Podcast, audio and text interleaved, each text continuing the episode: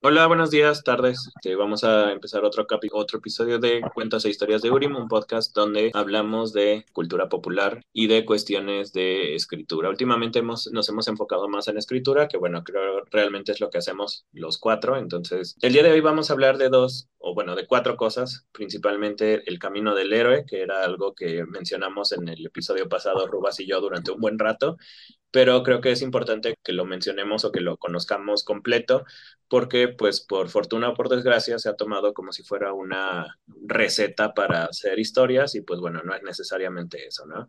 Vamos a hablar del Fritz Logic, que fue lo que mencionamos el episodio pasado, también del Redcon, que fue una de las cosas que había dicho Diego, y Pedro sugirió un tema que es los héroes y los personajes que están más allá de la redención. De eso, eh, creo que todos tenemos algún personaje que cae en esto, pero bueno. Entonces, aquí están los muchachos, están Diego, Oscar y Pedro.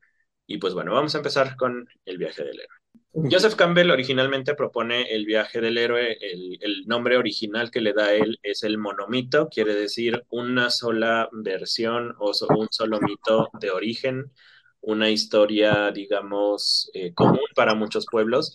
De hecho, lo mencionábamos Diego y yo en el, en el episodio pasado.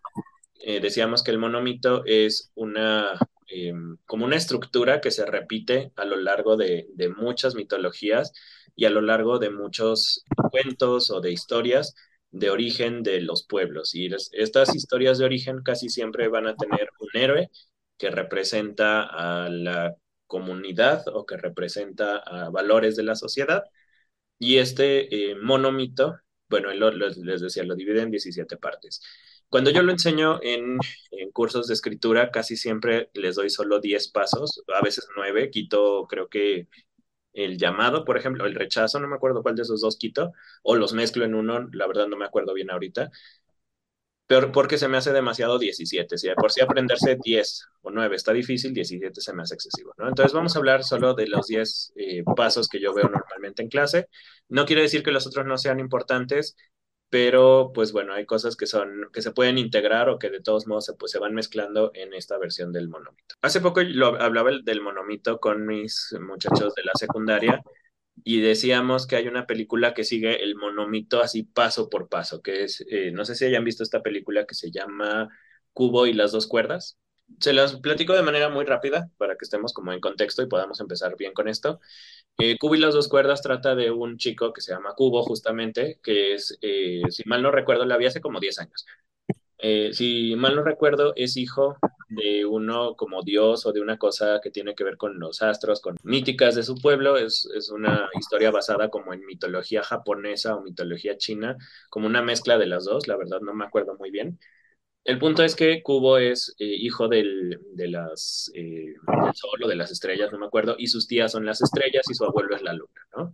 Entonces, cuando nace él, su mamá le dice que, bueno, su mamá se, se, sacrifica para poder llegar bien a la costa. No me acuerdo qué sacrifica exactamente. Ella sigue viva, pero, pero así como muy, muy apenas. Cuida a Cubo durante muchos años hasta que se vuelve un muchacho como de 12, 13 años, quizás poquito más grande.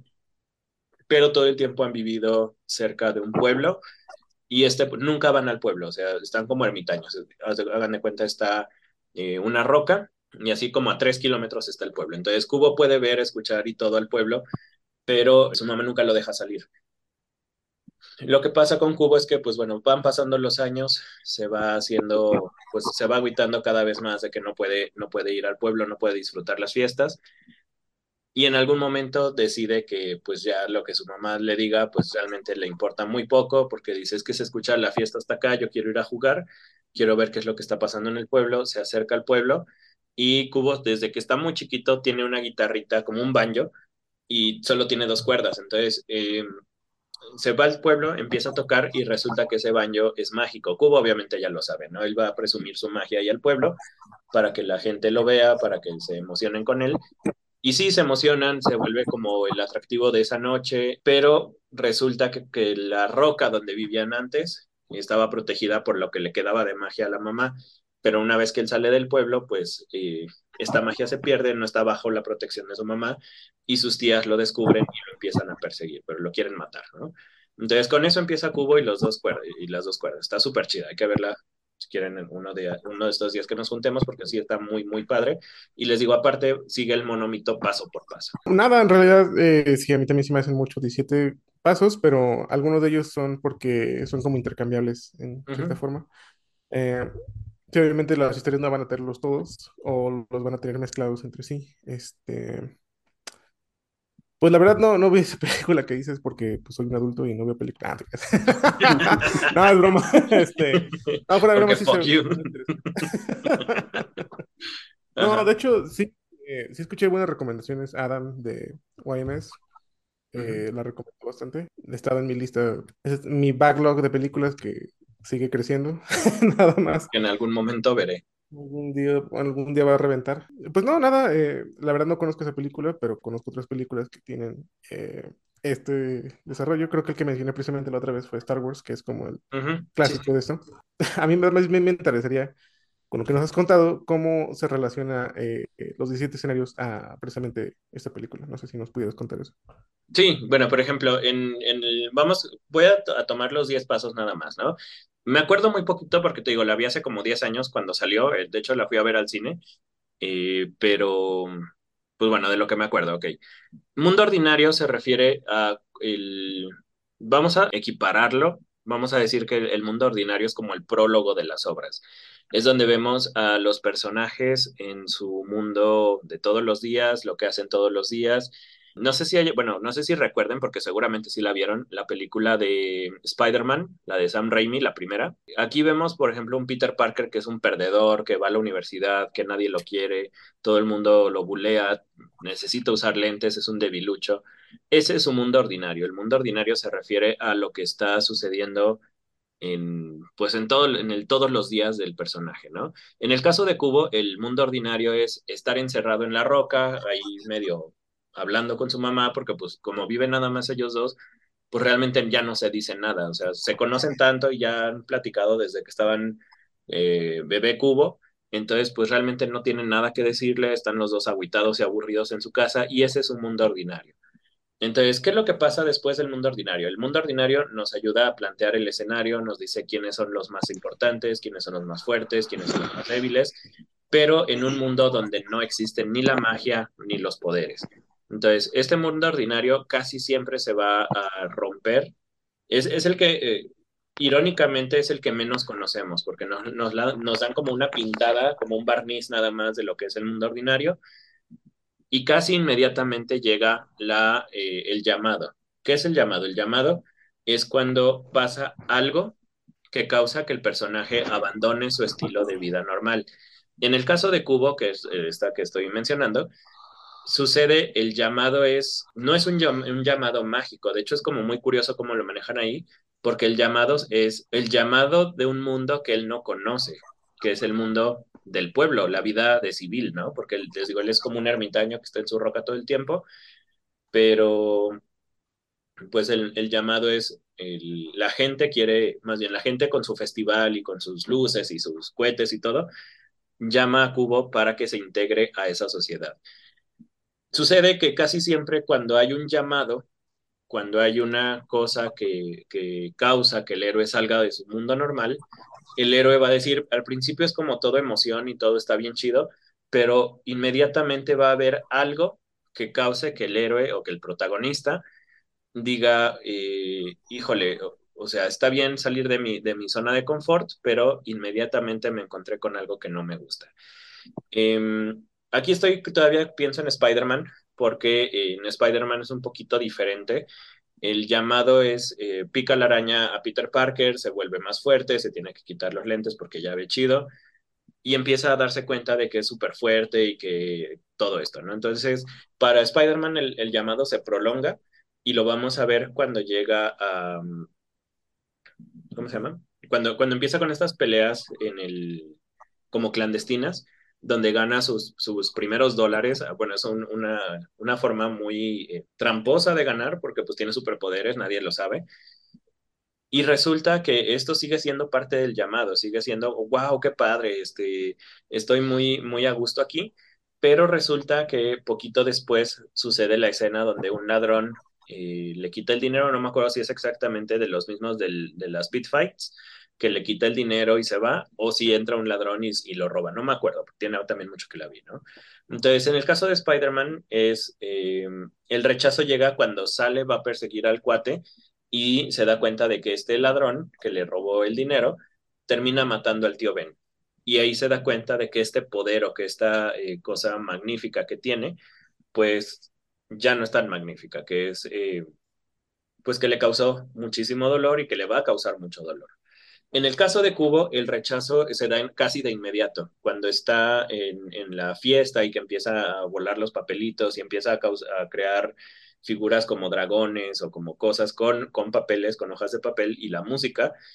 Eh, aparecen luego, luego unas cosas eh, fantásticas. No recuerdo cuáles son los enemigos, te digo, son las tías, pero no me acuerdo si en ese pueblo inmediatamente aparecen o aparecen después. El punto es que mientras él está en el festival, eh, algo pasa que lo empieza a perseguir, hasta donde me acuerdo, porque quizás no lo estoy recordando tal cual. Eh, entonces el rechazo es chin, o sea, salí de mi zona de confort, estuve en el, en el mundo de los otros cuates y tengo que regresar a mi mundo normal porque eh, pues algo que hice o algo que vi ya no me gustó. Y casi siempre hay un rechazo, un chin, tengo que regresar a mi casa, a mi lugar seguro. Pero resulta que muchas veces cuando, cuando hay este rechazo, el personaje ya no puede regresar a su mundo normal porque él ya salió de esto y ya se dio cuenta de que su mundo normal es solo una parte del mundo. Eh, es como el, el, mito este de la caverna de, ¿quién es Platón? Si mal no recuerdo. que cuando que es esto de las sombras que proyectan y que cuando te das cuenta que hay una luz atrás y que vas a ver y ves que es una fogata, pues cuando regresas a la caverna, pues ya no puede ser otro de la caverna porque ya viste una luz, ¿no? En el caso de, del camino del héroe es muy parecido, en el caso del llamado y del rechazo. Pero hasta este punto, en estos dos, tres primeros puntos, el héroe, si quiere, o el protagonista, si quiere, puede hacerse de la vista gorda, intentar olvidarlo y llegar a su, a su mundo, este, como volver a integrarse a su mundo ordinario. ¿Qué es lo que pasa? Hay un momento en el que el, protagonista tiene que decidir si va a continuar con esta aventura o si de plano se regresa a su mundo. Si decide que regresa a su mundo, se acaba la aventura, punto, ¿no? Si decide que sí prefiere conocer la verdad, entonces vamos a pasar al cuarto paso que se llama el cruce del umbral. Aquí tenemos un montón de películas que los cruces del umbral son icónicos.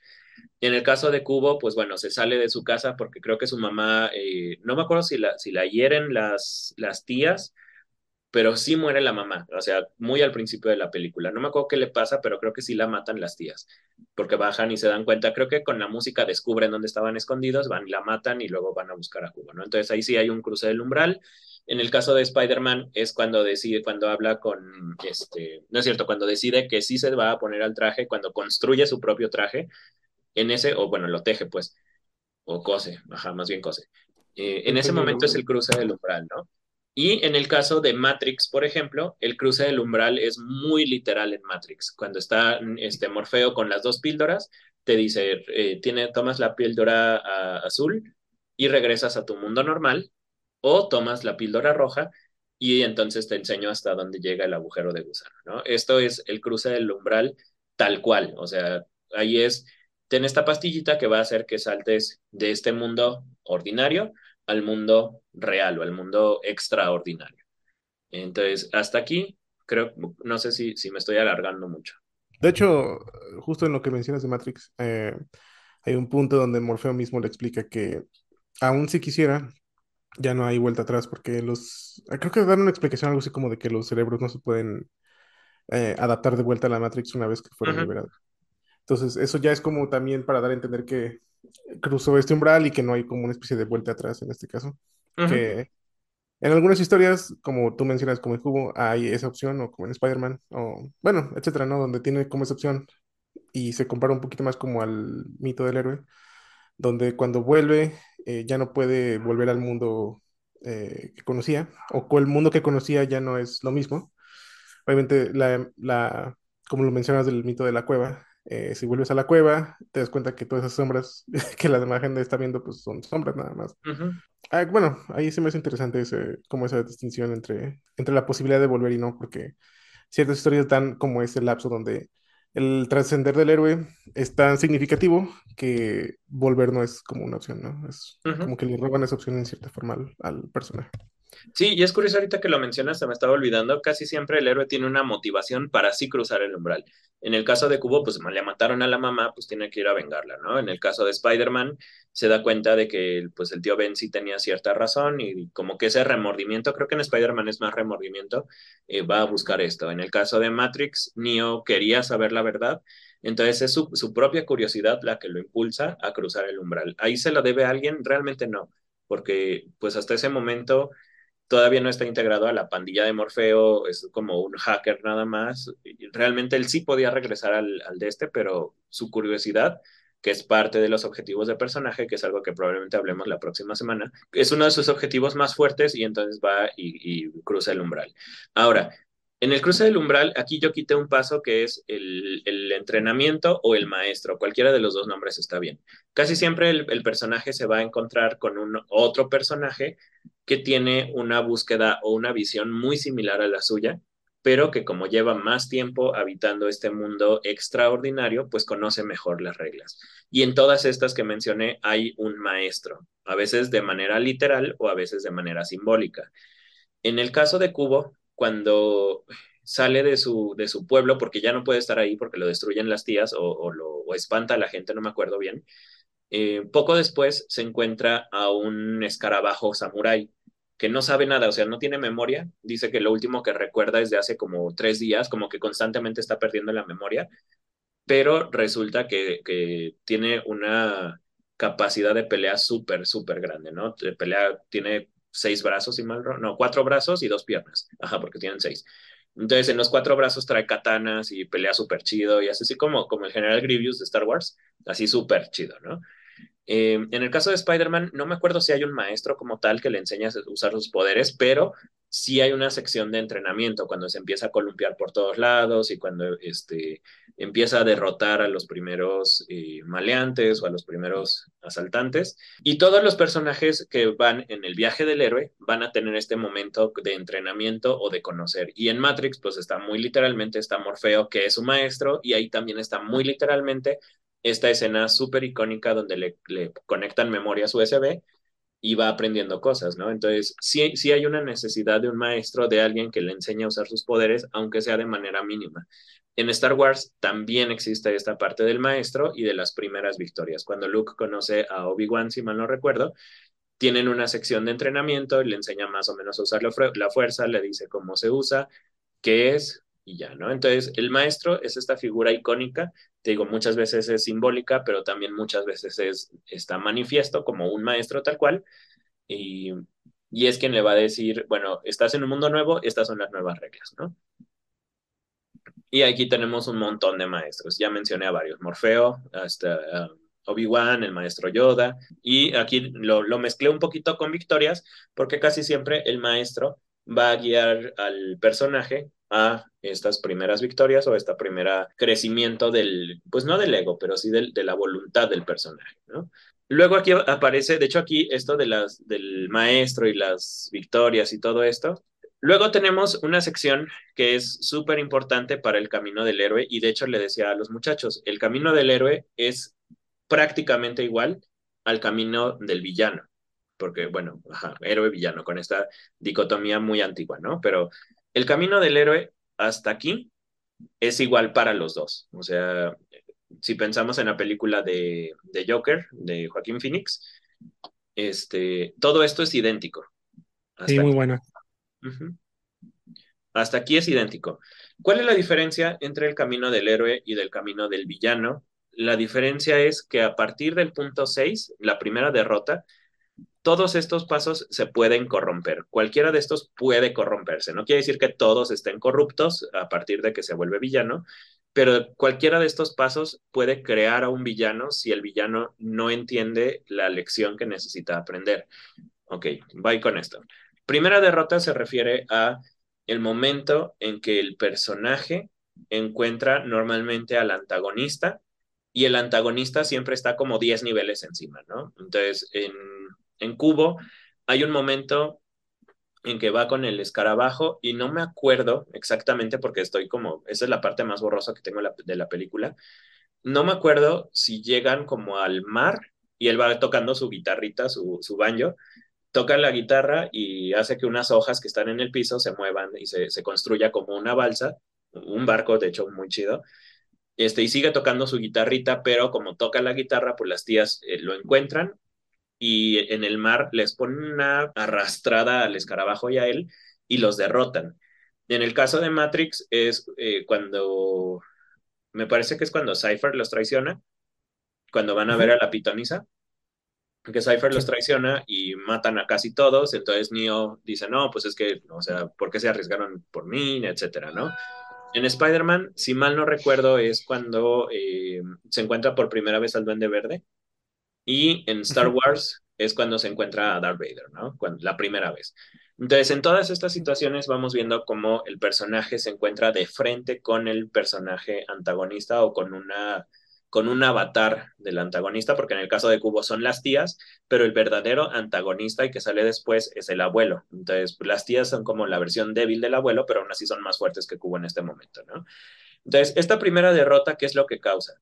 Lo que causa es, de hecho, aquí en, el caso de Joseph Campbell, aquí lo vamos a, lo, vamos a encontrar esto de, primera derrota, duda y resurgimiento, como la, el, encontrarse a la diosa, la tentación, el, y el como atonement, como, el, como la comunión con el Padre, ¿no?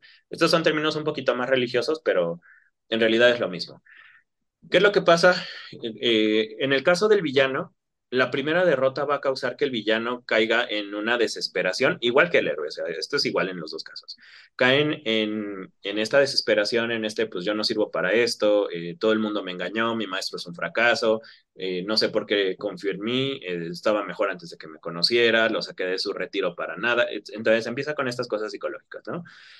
Aquí es donde se puede torcer más fácilmente, porque el camino del el héroe, pues el, personaje que sí está destinado a esta grandeza heroica, va a decir, bueno, me derrotaron, pero eh, tengo cosas por las que luchar. Si te fijas en Batman, cuando, ay, ¿cómo se llama este cuate? Bane le rompe la columna y lo, lo tira al pozo ahí donde está en, en, ¿cómo se llama? Como en un desierto, quién sabe en dónde. Batman empieza obviamente esto es, esto es eh, completamente ficticio y es como estirar la, la suspension of disbelief. Ajá.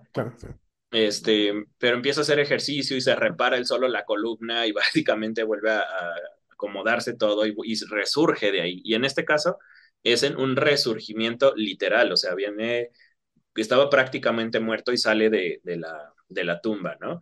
En el caso de Cubo, igual Cubo cae al mar cuando la derrotan los tías y empieza a nadar y hay una escena medio psicodélica de unos ojos que lo ven y son como dioses.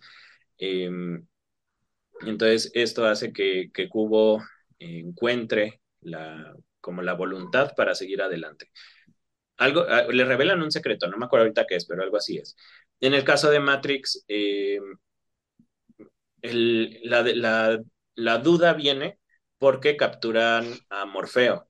Y entonces los agentes lo empiezan a tauntear como de, ay, claro que no puedes. Y viene esta, es, el resurgimiento en Matrix está muy chido porque es esta escena icónica del banco, donde corren por las paredes, donde esquiva la bala y donde luego derriban el, helicóptero y el helicóptero cae enfrente de Morfeo, ¿no? Em, entonces, todo esto de, duda, resurgimiento, en el caso de personajes que están destinados a ser héroes, es súper icónico también. Son, son, trae escenas muy así. En el caso del villano, lo que pasa es que la duda acaba por destruir lo que le queda de voluntad y entonces empieza a buscar atajos o empieza a buscar formas de hacer que, eh, que la gente lo respete. En el caso de Joker, lo que pasa es, está el cuate en el tren llegan los, los otros cuates a, a burlársenos como abogados, y mal no recuerdo, unos estudiantes que están borrachos, empiezan a burlarse de él, lo empiezan a patear, y entonces aquí es donde se tuerce el camino y busca una forma de resurgir, pero un resurgimiento oscuro, un nacimiento oscuro, ¿no? Entonces, ¿qué es lo que pasa? Saca la pistola, le dispara a uno de ellos, los otros corren, y entonces en ese momento se da cuenta de que tiene un poder muy grande en las armas de fuego y en la idea del terror como tal, ¿no? Mm, No, bueno, pero ahí este lo rechaza, porque no va a matar a alguien más después. Ahí más bien es como que está entre el cruce del umbral y no, está entre el rechazo y el cruce. Porque lo hace más por mero desquite, más por de que ya estuvo bueno y por eso Sí, lo bueno, hizo. Entonces tiene un de poder, forma, pero lo lo está rechazando. Sí, o sea, se origina, pero todavía no está como que en boga o en pie, porque no, no mata a nadie después de eso. O sea, ya, ya tiene la Eh, probada, Lo, lo pero está como que, ah, no, no, sí, de no. hecho, se, ve ahí como un- eh, algo interesante, eh, porque sí, sí lo orillan a hacer eso, o sea, no es tanto como que él decide hacerlo, sino que en cierta forma, eh, para poderse defender, mata al primero, pero el segundo, de hecho, va y lo persigue y lo mata fuera del metro. Eh, bueno, el, eso, uno, tiene... Ajá, perdón, perdón, dime. eh, bueno, el primero lo mata a dos, porque son tres. Mata a dos, al tercero lo hiere y es el que persigue. ajá, correcto. Y, y se, y gasta de las balas, este, incluso hasta sigue disparando y ya no tienen, ya, ya no tiene. Sí, pero aquí justamente yo no lo veo aquí como, como cruce del umbral, porque el cruce del umbral es mucho antes, en el caso de Joker. No la tengo muy fresca, pero sí hay algo que pasa antes, que es este, mm, el cruce del umbral, si mal no recuerdo, es esta escena del elevador donde está hablando con la chica y que él se imagina como toda esta relación. Para mí ese es el cruce del umbral. Necesitaría Mm, analizarlo como bien, porque la- las dos veces que la vi estaba como todo emocionado, era lo que le decía, lo que plat- platicábamos Rubas y yo la otra vez, que a veces como estás disfrutando tanto la cosa que está como apagada la parte crítica, pero sí necesito verla otra vez con la parte crítica activada para decir, pero sí, el, el- cuando ya él dispara a estos cuates del metro que lo orillan o lo que sea, eso ya no es cruce del umbral, eso ya, es, ya estamos en el, en el nacimiento de la parte oscura, porque es mm, a partir de esa escena cuando él empieza a decidir, porque hasta, hasta ese momento era un personaje pasivo. Y a partir de aquí empieza a ser un personaje activo que empieza a buscar cosas y empieza a hacer que provoque cosas alrededor. Porque si mal no recuerdo, eh, poquito después, unas tres o cuatro escenas después, como 20 minutos después, o si no es que antes, este, se ve que él va en un taxi o va en alguna cosa y empieza a ver los periódicos que dicen el asesino del metro o los chicos que murieron o no sé qué, pero está en los periódicos y está en todas partes. Entonces, en ese momento, ese, ese um, ver los periódicos reafirma su, su, decisión. Dice, ah, ok, o sea, yo maté, yo logré. bueno, Uh -huh. bueno, no tanto su decisión, sino, de hecho, incluso lo dice cuando termina la sesión de con la, con la trabajadora social, Uh -huh. de que él escuchó por la radio, pero hay que recordar que este personaje no tiene una conexión tal cual con la realidad, eh, porque o sea, está, está trastocado, en el que hablan de un carnaval, y ese es su nombre de payaso, y le dice eso a la trabajadora social, que le dice, antes no, no me prestaban atención, ahora ya, ya hay algo acerca de mí, ya están hablando de mí, Uh -huh. porque es mi carnaval, es mi nombre de payaso, pero realmente no es que se hable de él, o sea, eso, eso son realmente como que pistas que él, se la, que la, él las hace suyas, no es tal cual que realmente él esté eh, siendo eh, el centro, pues todavía no, o sea, es, eso es algo que él mismo se está creando. Sí, no, pues justamente, es que sí, o sea, no estoy diciendo que él, que él diga, wow, o sea, me revelé como el villano, todavía no. Sí, es, creo Bueno, que es importante que lo menciones, que en realidad, sí, ajá, sí, adelante. Eh, no sé qué. eh, bueno, lo que pasa es que justo después de esa escena, y de hecho eso pasa un poquito como a detrimento de la película, pero si mal no recuerdo, escenas después de ese asesinato en el metro, eh, como tú mencionas, ese, ese asesinato hace como olas, porque justo después de eso hay como una especie de revuelta en contra de la policía, en contra de los Wayne, si mal no recuerdo, Sí. y Contra los están, ricos. Ajá, exactamente, y eh, son gente usando precisamente máscaras de payaso o como esta eh, indumentaria de payaso. Y es ahí donde come- comienza como una especie de movimiento. Entonces, lo que te tratan de, sí se siente un poco forzado, por eso te digo que siente como detrimento a la historia, pero lo que tratan de dar a entender es que como que esa acción tuvo repercusión en el mundo de, de Joker y fue y se ve en el sentido de esta gente que está tomándolo como un icono, como una especie de, como que estaban De buscando como, sí, como el, están buscando el evento clave, Estación, esta símbolo. un poquito, bueno, voy a ponerme político, pero Lo quiero comparar un poquito con, por ejemplo, el 6 de, de enero en Estados Unidos, que muchos, eh, muchos de los que votaron por Trump vieron el- el- las palabras de Trump como diciendo, sí, esto es lo que vamos a hacer y vamos a ir al Capitolio y van a escucharnos y vamos a poner a Trump como presidente. O sea, como que estaban buscando su evento que detonara algo que ya estaba como naciendo en ese momento. Entonces, lo toman como icono en ese sentido. Entonces, eh, Sí, pero justamente, o sea, sea como sea, no deja de ser parte del resurgimiento, porque el resurgimiento es algo que confirma, ya sea de manera directa o indirecta, que la decisión que tomó el, el personaje es la correcta. En el caso de Cubo o de Matri, de Neo, perdón, en el caso de Neo es que sí logra rescatar a Morfeo y eso qué mayor confirmación hay de lo que se estaba diciendo durante toda la película, que es el elegido, ¿no? En el caso de Joker, que es este que, creó un poquito de, bueno, que eh, nos permitió hablar un poquito más, la confirmación es que el asesinato le da poder y eso eh, de manera directa o indirecta lo empieza a, empieza a reforzar esta decisión de, ok, maté, ya me corrompí, entonces voy a seguir por este camino. Este es mi camino. Esta, esta acción, toda la, toda la vida había soportado, toda la, vida, toda la vida había dicho que sí, que sí, y el momento en el que, en el que yo cambio, pasa algo, mato a alguien, y entonces la gente deja de abusar de mí, ¿no? Porque después, si mal no recuerdo, después va a buscar al, al cuate que le dio la pistola, lo mata y deja al enano No. vivo, ¿no? Pero eso No, ya, es, ya, es, ya es un símbolo, ya, ya de alguna manera está confirmado como villano, ya está bautizado de alguna manera como villano, ya está, ya es su, resurgió. su, ini- su inicio, por así decirlo, es cuando descubre la verdad de su mamá, de que realmente que Ah, también buen es- punto, sí. Lo que a eh, es porque, que- porque después de eso es cuando la mata. ¿Qué pasó, Pedro? Eh, sí, es que es lo que iba a decir, porque ahorita que están hablando, o sea, justamente ahorita hizo comparación Sergio de Matrix con la de Joker, y estaba pensando en ese momento, bueno, o sea, la de Matrix, pues sí es como muy directo el, esa transición, porque pues luego, luego se nota, ¿no? De hecho, hasta son casi, casi que muy literales en, en la de Matrix, creo yo. Pero aquí en la de Joker, este, empezaron a decir, no, es que fue en el metro. Y entonces ahí me acordé de lo que tú dijiste, Chino, ahorita, de que no fue cuando, yo estaba así como de, no fue cuando mató a su mamá, la transformación. Y luego Sí. que no, pero espera, es que también hubo otra parte en la que mató a uno de sus supuestos amigos.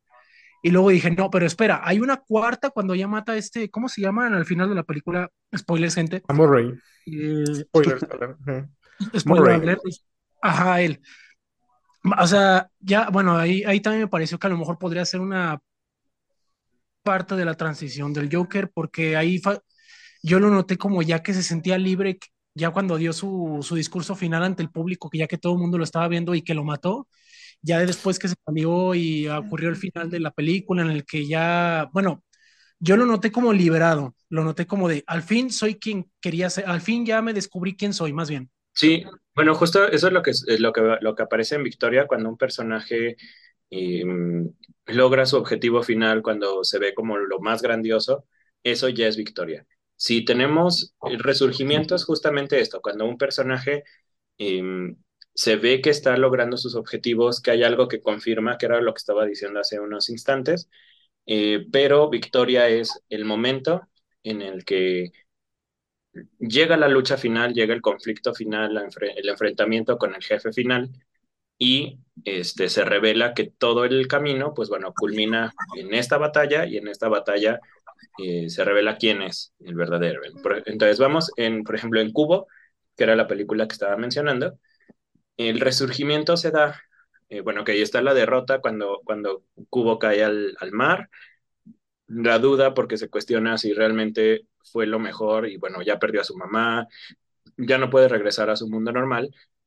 El resurgimiento pelea con las tías, pero ya trae, eh, sale del mar y le dan un objeto mágico, no me acuerdo qué es, creo que es una tercera cuerda, porque su banjo era de nada más de dos, y con esta tercera cuerda puede vencerlas. Entonces, en este momento del resurgimiento, es como, como, como que sube de nivel el héroe, o el villano en todo caso.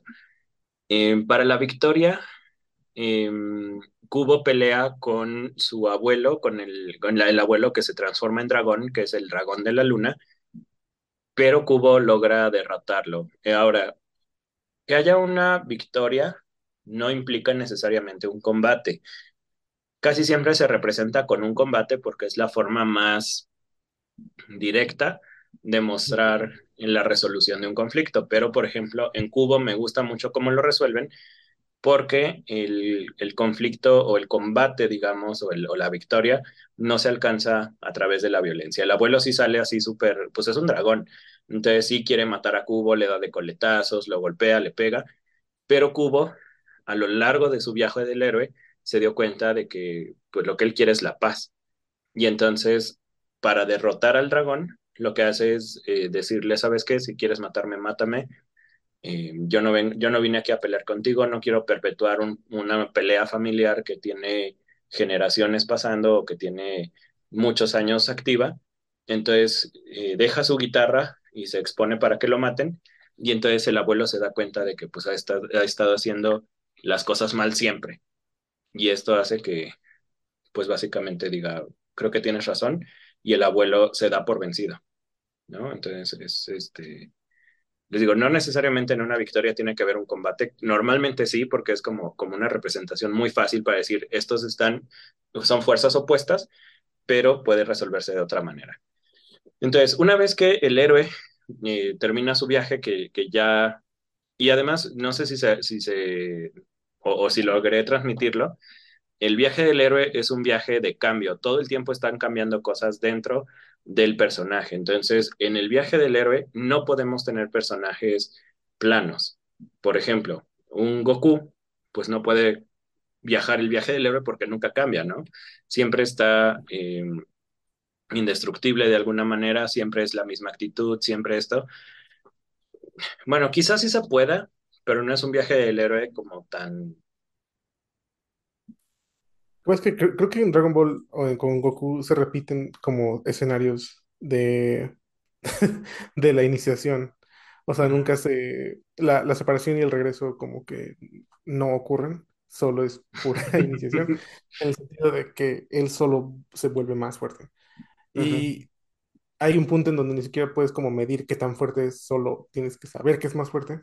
O más bien, la forma en que te dan a entender que es más fuerte es a través de los tropos que hemos discutido donde una, un poder que antes era como inexplicablemente poderoso, ahora es como X, ¿no? Creo que la única saga donde se puede ver más o menos eso es en, la saga de los Saiyajin, cuando están a punto de llegar, que tienen que entrenar y que son como una amenaza gigantesca. Ah, y después de eso se vuelve como a repetir, pero solo la parte donde se hace más fuerte, no la parte donde se... como, como que encontró una fórmula y la repitió hasta el cansancio, ¿no? Porque sí, de hecho las sagas de Saiyajin y la de Freezer a mí se me hacen las mejor escritas. Estoy diciendo que sean buenas, mm, pues sí es, es lo mejor que tienen, creo. Son como las más competentes y son las que más recuerda a la gente al final y al cabo. Lo que muchos dicen, ah, es que sí, a lo mejor esto de Super no está tan chido, lo que sea, pero la de Cell y la de Freezer. La de Freezer. Es que esas sí están chidas, o sea, a mí se me hace que sí están bien escritas, aunque sí tienen muchas cosas de relleno y luego así, eh, pero aún así creo que están bien, o sea, sí están, competentes. Todavía. Ahora, ¿qué es lo que pasa? Casi siempre vamos a encontrar al héroe o al personaje que está luchando contra la fuerza opuesta, que regresa a un mundo eh, y que va a intentar transformar este mundo aprovechando los poderes o la magia o las cosas que aprendió a lo largo del viaje del héroe. Por ejemplo, en Cubo, cuando, cuando el, abuelo se da cuenta de que él es el, que está causando todo el dolor y el desastre que hay en ese pueblo, se, se arrepiente y es un arrepentimiento sincero y entonces él ayuda a reconstruir el pueblo y a volver a plantar los, los bosques que hay alrededor. En el caso de Matrix, cuando Neo Em, bueno, creo que en, Neo, en, Matrix, perdón, vamos a terminarlo aquí. Cuando mata a la gente Smith, cuando se, se mete en él y hace que explote y todo esto, esa es la victoria, como el darse cuenta de que sí es una entidad casi divina. Y el, la vuelta al mundo en Matrix no aparece, solo aparece que sale hablando por teléfono, que están como despertando a más este, personas todavía para, para esta revolución que tenía pensada Morfeo, pero realmente no alcanzamos a verlo, como que lo cortan antes. En Star Wars, la verdad es que no sé porque no me gusta Star Wars, entonces no, no lo he visto. Y en, ah, bueno, en Cubo ayuda a reconstruir el mundo. ¿Y cuál era la otra que habíamos mencionado? En Joker. en Joker sí tenemos esto, la victoria, que era lo que decía Pedro hace rato. La victoria es cuando llega y mata al, al, al comediante en, en live cámara, en live feed. Y ese momento es, eh, todo, todo este viaje del héroe culmina en que yo mato a mi ídolo en cámara, todo el mundo lo ve, todo el mundo sabe que yo fui el que causó este desastre, se apropia del movimiento que hay afuera porque se, como que se adueña de eso. Decía el chino, no están conectados, pero al final eh, eh, Joker sí los conecta, sí, sí se apropia, sí dice, esto es responsabilidad mía, ¿no? Porque cuando sale y lo, lo agarra la patrulla, pues se ve que está todo soñado, contento, lo choca una patrulla, un, una ambulancia o un, vehículo, y sale y se pone a, a, a, caminar y así todo feliz, ¿no? O sea, eso ya es una vuelta al mundo, pero ahí está utilizando ese, esa parte oscura o esa parte retorcida para transformar el mundo alrededor de él está haciendo que la locura no se quede en él, sino que la comparte con los demás. Entonces, ese es de manera muy general lo que pasa en el viaje del héroe. Y en Spider-Man, por ejemplo, pues es Spider-Man que se integra al mundo y que la gente ya está esperando que lo ayude a rescatarlo, ¿no? Eso pues lo vemos en. De hecho es muy curioso porque el viaje del héroe era una teoría literaria que se le aplicaba a la mitología antigua, que era lo que, es como lo, como lo deduce Joseph Campbell, ¿no? Él no, no crea una receta para escribir cuentos chidos o para escribir este, novelas chidas o escribir películas. Él hace un análisis, compara varios mitos y dice, ah, ok, qué padre, todos tienen como puntos en común y descubre estos puntos, pero son cosas que ya existían. Ahora, el cine lo toma como si fuera un manual para hacer películas y por eso es que tantas películas se parecen. Entonces, si vemos aquí, este mismo camino del héroe está en prácticamente todas las historias de Marvel, en Thor, en Iron Man, en Capitán América, en, pues no sé, básicamente el superhéroe que quieran, tiene su camino del héroe, porque ahí sí literalmente son superhéroes, ¿no? Pero están todos 95% basados en el camino del héroe de Joseph Campbell. Hace unos, unos meses o años, no me acuerdo, cuando estábamos hablando lo de Majora's Mask, me acuerdo que escuché un análisis que hace un cuate en inglés sobre el monomito en Majora's Mask y queda también como anillo al dedo, pero ahí no sé qué tan qué tanto lo hayan planeado como vamos a tomar esta teoría y vamos a construir un juego alrededor de la teoría. No sé, la verdad es que no. Ahí desconozco. Lo que ahí pudo haber sido un caso genuino donde eh, la historia que quieren contar sin querer se alineó con las uh, con esos uh -huh. escenarios. Porque eh, digo, no es, no es que esté mal o, o, bueno que alguien lo use o no, pero hay casos donde, por ejemplo, como en Matrix o en Star Wars, donde claramente, incluso puedes ver entrevistas a George Lucas hablando precisamente sobre, sobre, eh, Josh, sobre Joseph Campbell. Entonces, uh -huh ahí puedes ver que sí hubo como tal cual eh, una inspiración así. Pero como tú decías, o sea, hay muchas historias en los mitos antiguos que compartían estos, uh, estos pasos. Y no era necesariamente porque tuvieran como esta guía, sino que tenían como una idea de, de qué era el efecto que querían lograr. Y ese efecto que querían lograr está muy incluido aquí.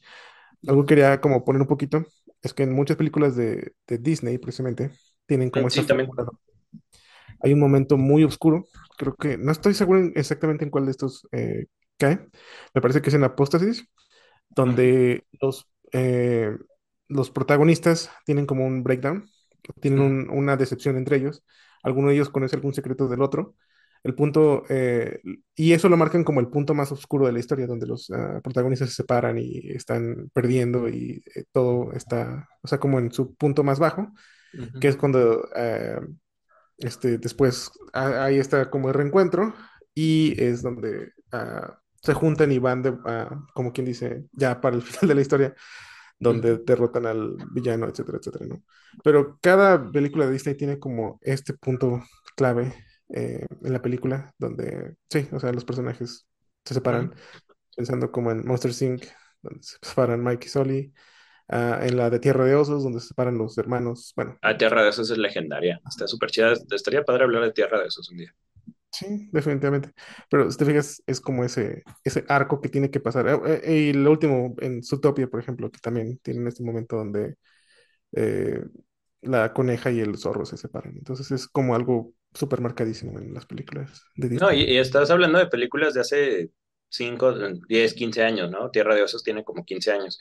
Pero, por ejemplo, Uh, hace 6 años, creo, salió Frozen 2, 5 años, no me acuerdo, y justamente hay un momento de apostasis tal cual, ¿no? Cuando está esta chica Anna en una cueva encerrada con el otro mono de nieve Olaf, y. Olaf se derrite y su espíritu se pierde, ¿no? Bueno, eso es lo que te dan a entender.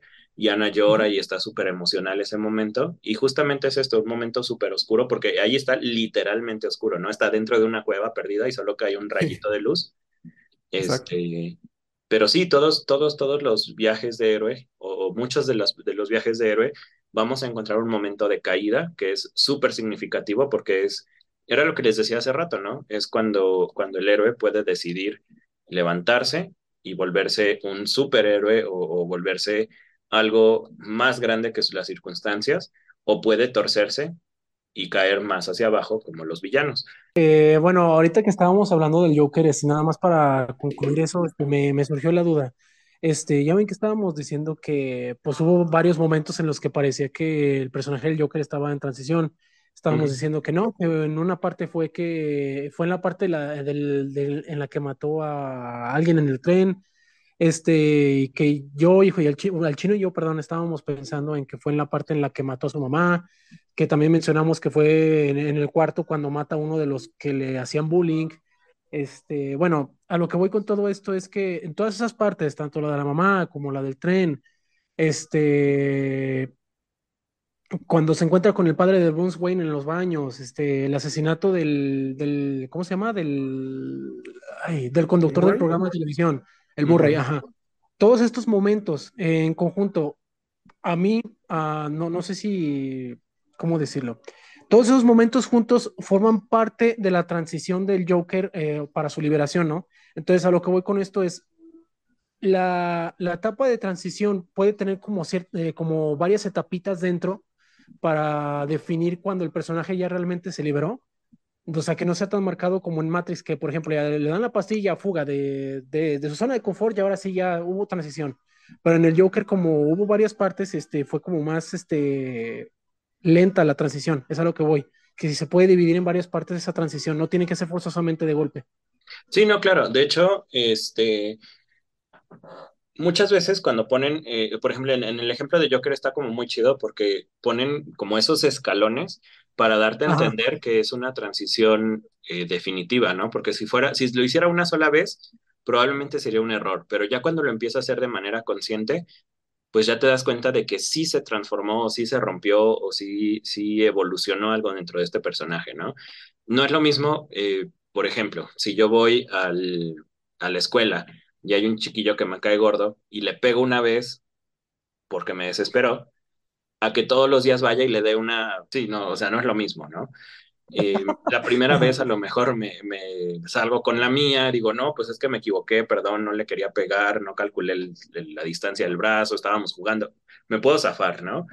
Pero si ya todos los días voy y con conciencia voy y le doy una cachetada y me, y me río, pues ya está hablando de otro tipo de personaje. Aquí sí ya estamos hablando de un personaje que, que cae una vez y te digo, puede ser un error y se levanta, ¿no? Pero si lo sigue haciendo de manera consciente, pues ya vamos viendo este personaje que sí se corrompió, que sí le gustó lo que hizo y que, pues, bueno, y sí, o sea, realmente eso es solo como para demostrar, pero sigue siendo parte de la, del resurgimiento, pues, del, de esto, que es como, como volver a conquistar lo que había perdido de alguna manera. Eh, estoy pensando en alguna otra cosa. En Cubo, creo que es una sola vez que se enfrentan a las tías, lo derrotan, luego se las vuelve a enfrentar y gana. Pero sí, en el caso de Joker, sí es como, bueno, mata a los cuates del, del tren, se da cuenta que le gusta esta sensación de poder y de, de ya no soy un fracaso, y vamos viendo cómo, cómo empieza a aceptar esa parte suya, eh, se, como que la integra a su vida o la, la integra a su, a su forma de ser, a su forma de ver el mundo, a sus herramientas, si quieres verlo de esta manera, y las otras veces ya solo es perfeccionar lo que ya hizo una vez. Pero al mismo tiempo, pues te está dando la idea de que sí hay una corrupción completa o que sí se, sí se torció en el camino, pues. Entonces, como quien dice, si uno pretende como hacer algo, bueno, una, una novela seria, este, es mejor como ir desarrollando como por escalones y que no sea así como de golpe la transición, ¿no? Para que lo haga más, este, creíble, sería como la palabra adecuada. Es que, bueno, cuando dice serio es como, pues creo que siempre es serio, ¿no? O sea, aunque sea comedia, pero lo estás haciendo en serio. Pero si te refieres como a hacer una novela eh, verosímil, que era lo que platicábamos el otro día, sí, lo mejor es una transición gradual. Porque, por ejemplo, si tienes a, un personaje de hecho, eso es, eso es algo que podemos hablar como, como la muerte en los personajes. No lo había pensado como, como para tema de podcast, pero podemos hablarlo. Em, de hecho, casi siempre se utiliza matar a un amigo o a un aliado del, del protagonista como un mecanismo para que haya cambios inmediatos. La muerte es algo que sí te puede empujar o, sí te puede provocar un cambio instantáneo. Por ejemplo, si vamos en la calle, nosotros cuatro, que, y imagínense que atropellaron al chino porque pues ya no está ahorita, atropellan al chino y pues a, todos nos va a cambiar en algo, ¿no? O sea, a lo mejor pues, a lo mejor a mí me pega y digo, no, pues es que ya se murió el chino y voy y me cuelgo. A lo mejor Rubas dice, ya se murieron Sergio y el chino y dice, no, pues yo voy a escribir más para que, para que los recuerden a ellos también. Y a lo mejor Rubas se vuelve un gran escritor, ¿no? O un escritor súper reconocido porque ya es un escritor chido. Este, o a lo mejor tú dices, este, ya se murieron dos, uno, uno triunfó, pero yo no me siento chido y a lo mejor caes en el alcohol y en el vicio, ¿no? Pero sí, la muerte se utiliza como un mecanismo para causar este, cambios instantáneos. Un detonante drástico, ¿no? sí, y de hecho, cuando se logra bien, es muy eficiente. Lo malo es que bueno, esto ya son opiniones mías, muchas veces ya solo se ve la muerte como, un, como una pausa en el personaje y andan reviviendo a personajes por todos lados y se le quita ese peso dramático y no dramático como en el sentido de, exagerado, sino dramático en el sentido de em, quizás potente, quizás, no sé, no sé realmente cómo sería la definición, pero ese, ese peso que tiene la muerte de un personaje, que debería ser muy grande, a veces se malbarata y ya es así como de, bueno, lo vamos a ver en cuatro capítulos, ¿no? Va a revivir. Entonces, pues sí, la, muerte es un mecanismo que sí te puede causar este, cosas instantáneas. Y hay algunas otras cosas, como que vea que, el, que, que tomó una decisión y que esa decisión cause que uno de sus mejores amigos le deje de hablar, por ejemplo. Eso también puede causar cambios instantáneos, pero en general, en general es mejor la parte gradual. Ok. Bueno, depende de tu tipo de historia también. Sí, sí, también. Eh, obviamente eso no quiere decir que te vas a limitar con el, con el tropo, bueno, tropo diagonal cliché de la, la, muerte de un personaje, porque pues no, no se trata tampoco de eso, pero pues sí, si lo vas a usar, que sea bien manejado, ¿no? No te vayas a pasar este, reviviendo con esferas del dragón a cada rato los monos. Sí, no. bueno, mucho de eso es como la metáfora que dicen los gringos de, de, tener tu pastel y también comértelo. O sea, quieren jalar los beneficios de ambas cosas, ¿no? Quieren tener todo el peso dramático de la muerte de un personaje, como mencionabas, pero no quieren deshacerse del personaje. Entonces, lo matan, guiño, y la semana después, como, ah, no te creas, era, era una... Ajá, exactamente. Entonces, sí, es como un poquito irresponsable en ese sentido, pero. Ahora, hay una cosa, unos de los muchachos de la prepa me decían eh, por mensaje el otro día que si se puede aplicar el camino del héroe, por ejemplo, a un cuento como Caperucita Roja. De que se puede, se puede. O sea, no hay nadie que se lo limite, ¿no? Pero, pero yo lo que pienso es, eh, pues también ahí tiene que caber tu, tu prudencia como, como escritor. No le vas a poner el camino del héroe a microficción o a cuentos súper cortitos, no sé. Yo lo veo como más para, novelas o obras un poquito más extensas. Digo, claro que se puede, si lo intentas, pues. Supongo que hay teóricos que me van a crucificar por decir esto, pero pues yo no le pondría el camino del héroe a un cuento de 1200 palabras, ¿no? ¿para qué? O sea...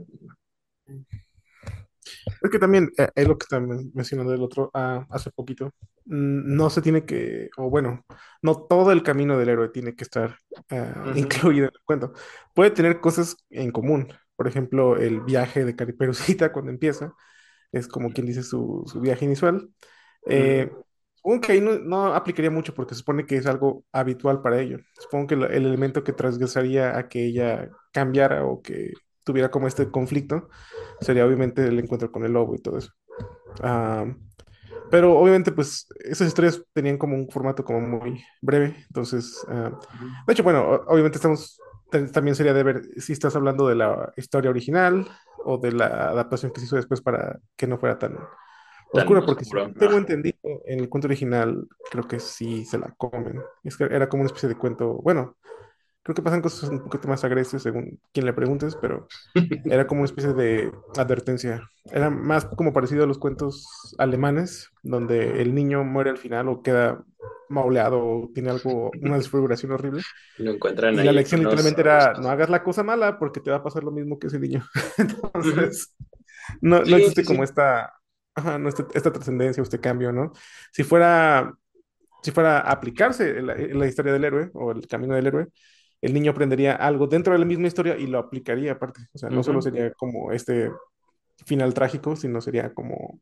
Ah, sí, tampoco es como que está mauleado a, a, un lado de un árbol y se vaya a levantar y diga, estoy convencido de que, o sea, no se puede, ¿no? O sea, sí, sí, no. hace poquito estaba leyendo un cuento que se llama Los dos príncipes de los hermanos Grimm, que es de una, eh, un cuate que no hace absolutamente nada, que su papá le, a su papá le dicen, tu hijo se va a morir cuando cumpla 16 años. Entonces el cuate cumple 16 años eh, y la profecía decía, lo va a maulear un alce.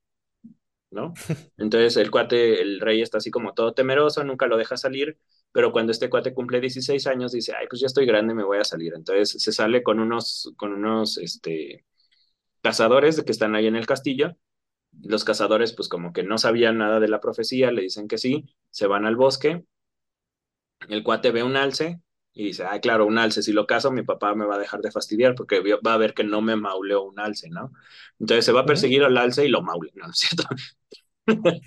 se va a perseguir al alce, pero el alce se transforma en un rey y este rey se trans, este, le dice, ¿sabes qué? Este, siempre te estuve esperando, la profecía no era cierta, yo lo inventé para que no te casaras con mis hijas, pero pues se cumplió la profecía y ahora estás aquí y ahora te tengo que casar con una de mis hijas, básicamente, ¿no? Entonces le pone como un montón de pruebas y, y al final la chica, una, la hija menor, eh, utiliza magia que le enseña a su mamá para así casarse con él pero son como, tiene como este cliché de que tienen que hacer tres cosas, tres cosas todo el tiempo. Por ejemplo, se va a casar primero con la mayor, pero el papá le dice, no, con la mayor no porque X, ¿no? Vas a con la del medio, con la del medio no porque Y. Y luego con la menor, con la menor tampoco, pero bueno, te puedes casar con la menor si me, si me este, talas un bosque, si me vacías un estanque y lo pones chido, y si me construyes un castillo, que son tres cosas, ¿no? Luego cuando ya se van escapando, porque la, la morra le dice, no, es que yo sí te amo, pero mi papá pues es un incompetente, entonces se van los tres, los dos, y los empieza a perseguir el papá, y luego se convierten en una, en, como en una flor, en un estanque y en una iglesia, pero igual son tres cosas, ¿no? Y en este cuento que está así súper largo y que tiene muchas otras cosas, porque aparte son como tres mil palabras, es un cuento largo. Eh, no sé, no creo que le quepa el viaje del héroe, ¿no? Por ejemplo, aunque sea un cuento largo, pero creo que no tiene la estructura, creo que su, objetivo no era demostrar como, como la evolución, cambio y la, ayuda sobrenatural y aposteas, o sea, todo esto no. O sea, realmente no. cuento como de cosas padres que pasan, porque no hay un héroe, no hay una... Sí, en realidad nunca se ponen entre duda. Por ejemplo, yo siento que es parte de la razón por la que había este tipo de pasos en el, en el viaje del héroe. Se tiene que poner entre dudas si el héroe es lo suficientemente competente para sobrellevar esto, bueno, para sobrellevar los, los, las tasks o los retos que, le, que se le presentan precisamente.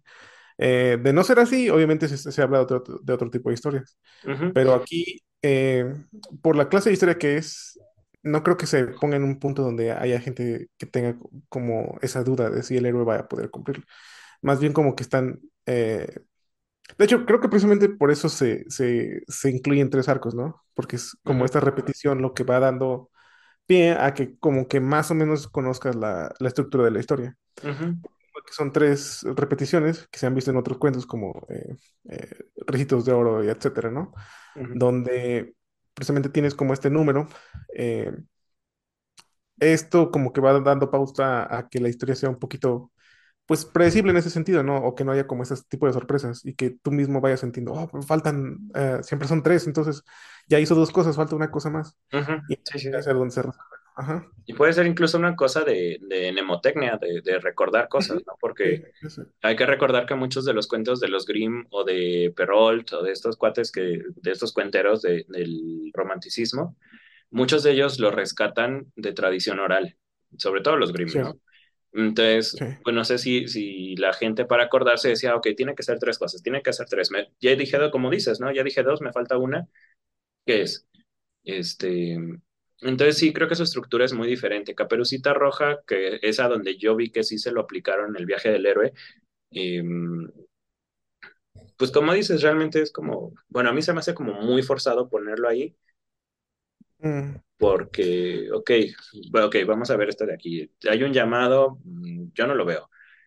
Ayuda sobrenatural al principio, pues tampoco. La, la abuela, pues no creo que cuente como sobrenatural. Cruce el umbral, pues salir de su casa, creo que sería lo más cercano a cruzar el umbral. Lo único El... que se podría como medio comparar sería que toma el atajo, que es algo Ajá, inusual sí, en sí. su ruta normal, ¿no? Y esto es convencido precisamente por este antagonista, que es el lobo. de luego, eso, pues no, es que yo realmente, porque ya, o sea, si, si nos vamos por la versión, digamos, más child friendly, cuando llega el cazador y lo saca del, del vientre, pues no es como que regrese al mundo normal, ¿no? O sea, No, no hubo un cambio en Caperucita, no sabemos si, si entendió la lección de no te cruces por el bosque porque ya no hay una no secuela, confiar con... ex- Ajá. no Supongo que eso sería más bien eso, ¿no? Que no que la supuesta caferocita después de todos esos eventos ya no confiaría en extraños, que es- Ujú. era parte de la lección que trataban de impartir con este. Sí, sí, pero como todas estas fábulas moralejas de la Edad Media, no sé qué tanto se les puede aplicar. Sí hay algunos, creo que hay algunos cuentos en los que sí se puede. Mm, el otro día estaba escuchando en el del Conde Fabregat, estaba escuchando un cuento de El Matasiete, si mal no recuerdo, que es este sastre que mata siete moscas de un golpe y luego borda mata siete en uno de sus, eh, de sus cinturones y todo el mundo le empieza a tener miedo. pero es un viaje diferente porque como dices, no hay una caída, no hay una derrota, no hay este, son puras victorias, o sea, es un cuate que desde el principio ya tiene como todos sus power-ups. Y no digo que sea Superman porque sí están chidos los cuentos, pero no tiene estas dudas, no tiene este salir de, de una duda, no, no tiene esto convencerse de que está haciendo bien las cosas, ya sabe que le está haciendo bien todo el cuento, ¿no? Entonces, pues no sé. Ese, el, el appeal, como quien dice, del cuento es el ingenio que tiene para resolver los problemas, pero no que hay un problema donde esté con las manos cruzadas eh, al borde de la cama pensando, oh no, ¿qué voy a hacer, no? Ujú. Simplemente se le ocurre en el momento y lo hace. Ajá, sí, sí, sí. No, exactamente. Ajá, Y estos cuentos viejitos se me hacen bien chidos porque son así, como los personajes son como súper ingeniosos todo el tiempo y siempre tienen como una respuesta, un algo. exacto, sí. Y no sé, se me hace como curioso. Pero bueno. Es como si trataran de rechazar en cierta forma eh, intencionalmente el, el, el- el camino del héroe, ¿no? Siento que hay ciertas historias que incluso también tienen ese tipo de cosas donde parece que está siguiendo el camino del héroe, pero al final el héroe falla, que es algo poco común con el camino del héroe, porque supone que tiene que llegar a esa conclusión para Ujú, que sí. haya como esa- Estoy pensando, por ejemplo, en, en, y a lo mejor es un poquito burdo, pero si han visto Invincible, la serie de, sí, Amazon sí, sí. Eh, uno esperaría, y realistamente incluso, a, a pesar de las vistas que te han dado para indicar como la escala de poderes entre ellos, que precisamente Invincible se pudiera poner al tú por tú contra Omniman. Con Pero Omniman. lo que pasa es, ajá, pero lo que pasa, si han visto eso, último capítulo de esta temporada, es completamente abominable y diferente de lo que uno esperaría para el camino del héroe, ¿no? Solo un no. No, no, exactamente. Come on. Sí, pues sí, exactamente, pero es interesante ver cómo hay ciertas historias que lo rechazan a propósito para poder contar otro tipo de historias, ¿no? No, no es necesariamente como seguir todo a, su paso, incluso también que puedan como cambiar el orden de, de estos tipos de viajes, ¿no? Mm, y ahorita que mencionas eso, este, bueno, nada más para aclarar, el, este es la, la, estructura que propone Joseph Campbell como universal, pero como dice Diego ahorita, eh, no es necesario que los cuentos tengan esta estructura fija por siempre, ¿no? Podemos decir, em, quizás primero conoce al maestro, a lo mejor está en el mundo ordinario y en el mismo mundo ordinario conoce al maestro. El maestro es el que le lanza el llamado y a lo mejor hay un cruce del umbral y el rechazo viene hasta después, o sea, podemos encontrar las cosas más o menos cambiadas del lugar. Obviamente no podemos tener un mundo ordinario y una victoria, o sea, tampoco, pero, o sea, sí podemos tener un poquito de, libertad en estos, en estos pasos. Eh, pues ya, bueno, o sea, creo que del, de esto, ahorita porque no tenemos al chinito entre nosotros, pero creo que podemos ir cerrando esta parte. Sí, de hecho, ahorita que pusieron todos estos ejemplos, este, bueno, sí, quería, este, como para escucharlos para ver si se me venía a la mente alguno, este, y bueno, estaba pensando, no sé, eh, voy a poner como un contexto así rápido como para llegar luego a mi pregunta. Este, se me ocurrieron, por ejemplo, bueno, Hércules es un camino del héroe como muy clásico. Mis dos películas favoritas de Disney animadas, este, que son El Rey León y Atlantis. Este, las, mi pregunta es, ¿las dos podrían encaminarse al, bueno, no encaminarse, más bien, las dos podrían ser camino del héroe? Porque en El Rey León, pues, o sea, Simba o sea, bajo los estándares que, se, que establece Camber, el Rey León este, te establece que, bueno, aquí obviamente Simba es el héroe, eh, está en un mundo pues normal, ¿no? O sea, que no pasa nada extraordinario, pero lo extraordinario viene ya cuando empieza, cuando el personaje ve que ya no puede mantenerse en su zona de confort pero por decir que al referirnos a que el, mundo ya no es el de antes, se refiere a que es algo fantasioso, pero en el caso del mundo de Simba, pues como tal no ocurre nada fantasioso, sino que simplemente pues ocurre una tragedia muy, muy, muy brutal. Entonces, este, ya es cuando empieza, pues, ¿qué es lo de, qué es lo de la muerte de, Mufasa? Eh, esto, mi pregunta es esa, esa, eh, eso precisamente, o sea, a pesar de que hay sus variantes, todavía, por ejemplo, esa película se le puede considerar el, eh, como un camino del héroe, porque o sea, Simba va aprendiendo, o sea, va de niño a ser un rey. Sí, completamente. Quiero aclarar. ¿Sí? Ok. Quiero aclarar eso. Eh, no sé de dónde sacaste que tiene que ser algo fantástico que, saca el héroe eh, en el camino del héroe. No, es algo trascendental, no necesariamente sí, no, Es que sí, yo lo mencioné como fantástico, pero sí tiene razón. Creo que no fue la, la palabra más acertada. Ajá. Sí, porque eso, eso del viaje del héroe comienza con algo que, que mueve al héroe de su zona de confort. Puede ser como la muerte de un personaje. Por ejemplo, lo más común es la, si es un personaje que vive solo con su papá, la muerte de su papá. Obviamente, eh, en este ambiente donde su papá era la protección, la guianza, etcétera, etcétera, etcétera, si ya no tienes a este personaje, eh, pues sí, este, a, este, a esta figura paterna, eh, eso empuja al personaje, al protagonista, a buscar su propio camino, que es lo que pasa precisamente en El Rey León, eh, después de la muerte de su padre. Bueno, no solo por la muerte de su padre, sino porque eh, su tío lo convence de que él fue el asesino de su padre y exiliarse precisamente por la vergüenza, por, bueno, por X o Y motivos, ¿no? Bueno, lo, lo, lo que iba con ese ejemplo también del Rey León es que, por ejemplo, en la de Atlantis, que les mencioné hace un momento, eh, digamos que no hay así como una transición de... O sea, sí la hay, pero no, no involucra muerte o una tragedia, sino que, bueno, siento yo que no involucra la tragedia, que es, bueno, para los que no hayan visto Atlantis, spoiler alert, este, se supone que Milo viaja, bueno, está emocionado por el viaje de su abuelo, y si no me equivoco, quiere encontrar la Atlántida porque es lo que quería lograr su abuelo. Este, y para mí, la para, para, mí como que lo que define ya la transición de, de, esta persona normal Milo al héroe Milo es este, la parte en la que ya tiene que, que luchar por el pueblo de Atlantis porque está viendo que pues ayudó a la expedición a, a, arruinarlo, ¿no? arruinarlo todo. Entonces él se siente responsable de eso y ahí es cuando él trata de ayudar a la gente eh, de, de, Atlantis. Pero aparte de eso, también está el hecho de, bueno, no sé si esto también es como un factor importante, entra su relación amorosa con esta Kira. Ajá, se con la chica de los tatuajes, ¿no? Ah, exacto. Atlántida. Este, la Atlántida, exacto. entonces, entonces, esos dos factores, como, bueno, no son.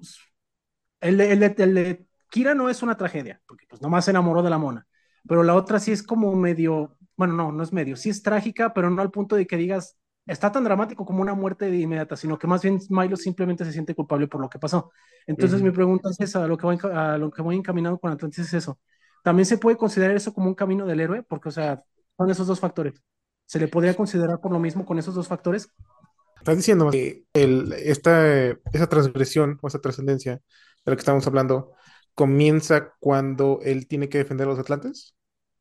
Comienza cuando, bueno, yo eh, posiblemente yo esté mal, no lo voy a negar, este, empieza su transición cuando ve, cuando se empieza a enamorar de Kira, de, de, Kira, y luego ya después, este, como que detona cuando ya descubre todo el plot de la expedición y ahora sí se siente responsable por todo el, todo la, el desastre que causó el líder de la expedición, que no me acuerdo cómo se llama, que robó el cristal y que los atlantes empezaron a morir y no sé qué. O sea, eso, así fue, como paso por paso. Primero el enamoramiento y luego lo de la culpabilidad. No sé si te respondí tus preguntas. Mm, eh, sí, bueno, hay un, no me, ahorita Sergio me va a aclarar más fácil porque lo tiene más ah, presente, pero hay uno donde supuestamente la, la naturaleza del protagonista cambia ya sea por una información que recibe o ya sea por algo que descubre. Y esto ah, comienza el conflicto de la historia. Entonces, este, estoy seguro en, qué parte de la iniciación es, pero sí, eh, tiene razón, Pedrito, eso sería correcto. O sea, sería precisamente porque incluso los protagonistas, o más bien los personajes que eran secundarios a él, se vuelven antagonistas por un tiempo. Entonces, eh, eso sí. Eh, no sé, ¿quieres expandir esto, Sergio? Sí, bueno, regreso un poquito al Rey León porque sí está, bueno, los dos están bien chidos, los dos ejemplos de Pedro, pero sí. el Rey León es casi, casi paso por paso el viaje del héroe, ¿no? Es el llamado a la aventura porque Simba es un desastre cuando es un chiquillo, luego el rechazo al llamado porque eh, pasa.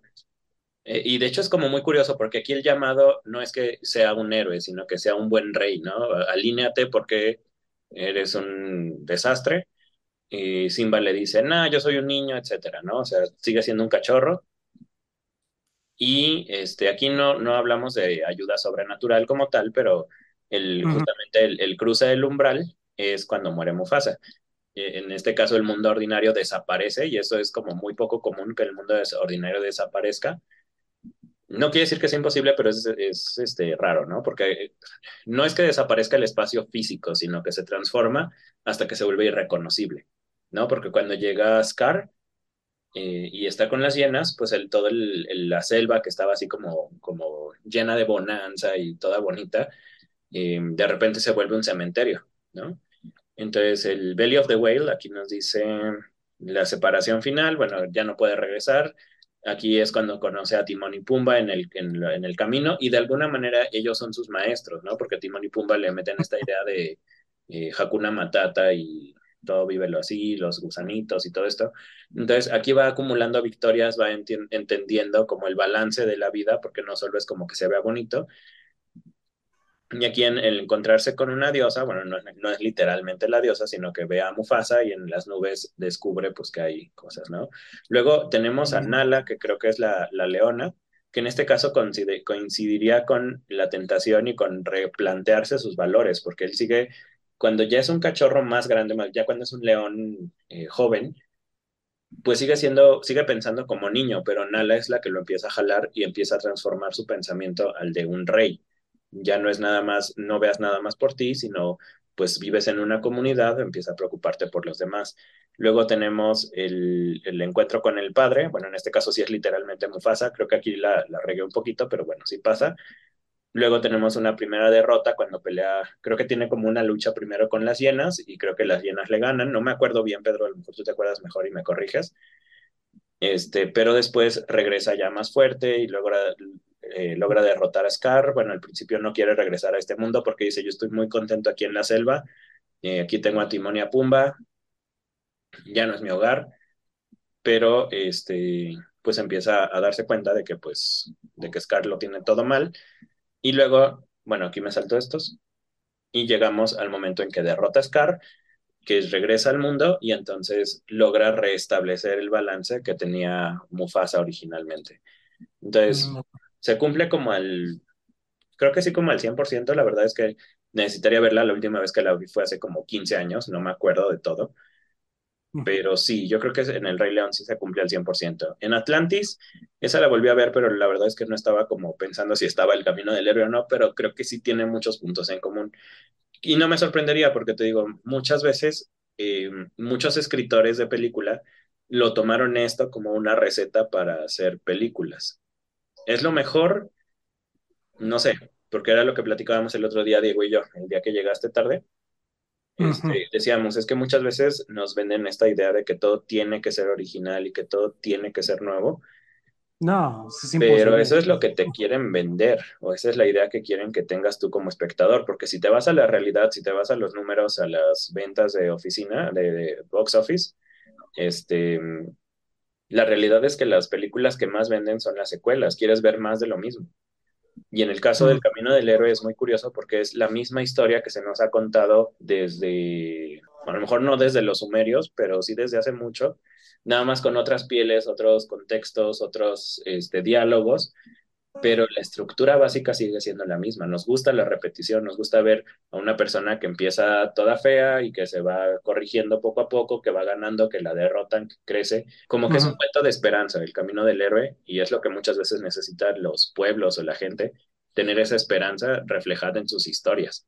Porque justamente lo que decía Diego, y esto lo quiero conectar con lo que decía hace ratito de, de Invincible, últimamente el camino del héroe, y sobre todo en los últimos 10 años, hemos visto más cambios al camino del héroe en los últimos 10 años que en los últimos, que en los otros ciclos pasados, ¿no?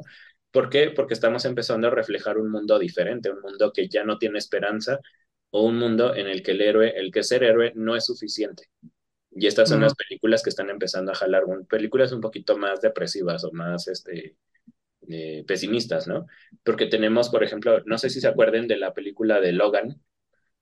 Oh, buenísima, buenísima. Está súper chida.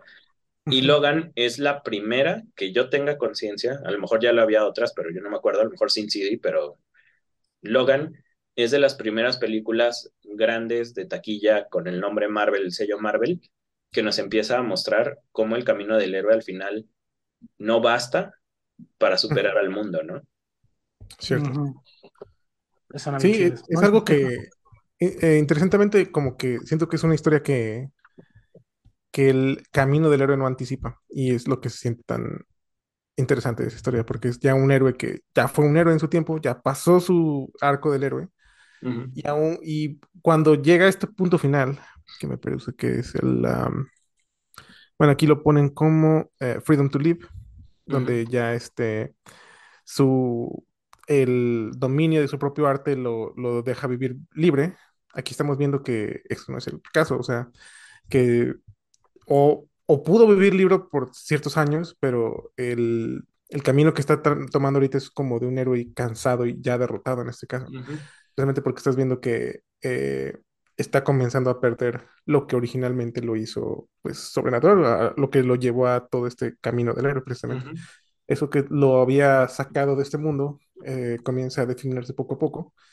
En todo caso, se podría decir un poco quizás del nuevo, de la X23, que eh, sería la que estaría siguiendo su nuevo camino, y él ya estaría tomando como un camino de mentor en este caso. Pero eso es interesante porque el mentor es un personaje secundario y no se piensa un personaje secundario como un personaje que fue alguna vez un personaje principal. Principal, sí. ahí está como ese ese twist del camino del héroe, como quien dice. sí, y ahorita que estoy pensando en Logan, se me hace como chido lo, lo, que dices que el camino del héroe no lo anticipa, porque es un, un héroe que recorre el camino del héroe por segunda ocasión. Y eso casi nunca se ve, ¿no? O sea, de hecho, creo que eh, otros que lograron hacer esto muy chido fue este, From Software con todos los de Dark Souls Oh, sí. Porque ahí te dicen, este, pues, pues los héroes no sirvieron de nada, ¿no? Básicamente. Exacto. Eh, de hecho, es interesante los juegos de Dark Souls. Uno llega ya cuando todo el camino del héroe ya fue completado. Tu rol en el mundo es diminuto porque ya todo lo que eh, debe haber pasado, toda la acción, ya ocurrió. Estás en un mundo vacío en cierta forma.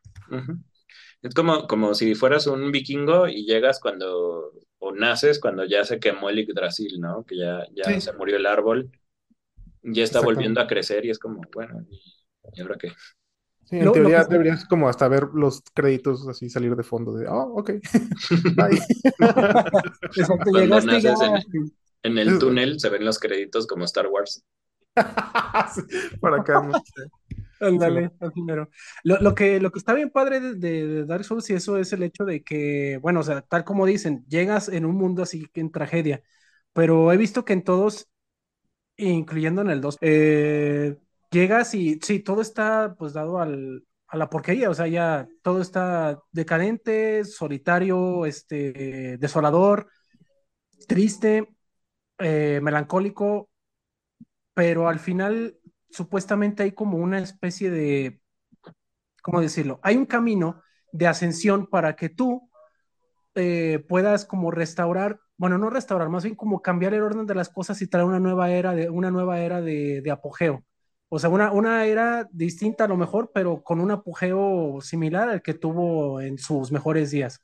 Y es algo que es, a mí me parece que como que también relata cierto camino del héroe, porque, o sea, a pesar de que estás dentro de toda esta tragedia, siento que de alguna manera te impulsan a ti como jugador de ponerte en el papel de que realmente eres un héroe que busca una restauración.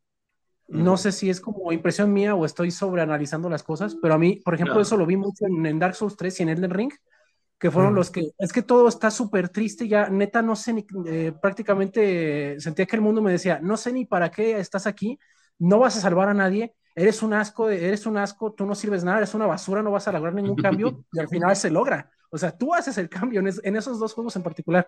En el 1 también, pero siento que está más, más, más marcado en el 3 y en el Elden Ring. Entonces, este. Sí, esos son. No sé si también podría estar, entrar como camino del héroe. Eh, Bloodborne no lo pongo porque eh, Bloodborne es otra cosa, pero este sí, no siento, siento que sí en estos juegos en específico sí se, cimenta mucho el camino del héroe también, con sus derivaciones bien marcadotas. No sé si estoy mal, pero siento que sí se cimenta de alguna manera la base. Creo que en parte, pero no tal cual. Eh, por, ejemplo, en la historia de Dark Souls lo que tratan de dar a entender es que el intro, por ejemplo, lo que te dicen de los dragones, de los lords, cómo derrotaron a los dragones, cómo sí traicionan a los dragones, como eh, el señor de la... ¿Cómo, cómo lo trajeron en español? Bueno, Lord of Cinder, este es el señor de la flama, etcétera, ¿no? Pero te fijas, lo que tratan de dar a entender en Dark Souls es que Dark Souls es una historia como atorada, si te fijas, o sea, ya no hay forma de ir para adelante o para atrás. Ah, los, ah, estos lords que existieron, ah, que en algún punto fueron relevantes, solo están ahí, como que ocupando espacio. Y a pesar de que los matas, eh, técnicamente todo lo que ocurrió en lo que es la historia, que fue lo que te ponen al principio, ya ocurrió. O sea, se podría decir que hubo una, un arco de, un, camino del héroe, pero ese camino del héroe fue para estos lords, ¿me entiendes? ya es como más bien hasta es como Dark Souls empieza después de donde dice aquí el, eh, Freedom to Live, básicamente. Entonces, ya ahí de hecho no debería haber un eh, camino del héroe, pero en cierta forma sí, porque el, el Chosen Undead o el, eh, el mono que tú controlas, técnicamente desatora la historia al volver a bueno, al tener esta opción de o prender la flama o, apagarla ya definitivamente.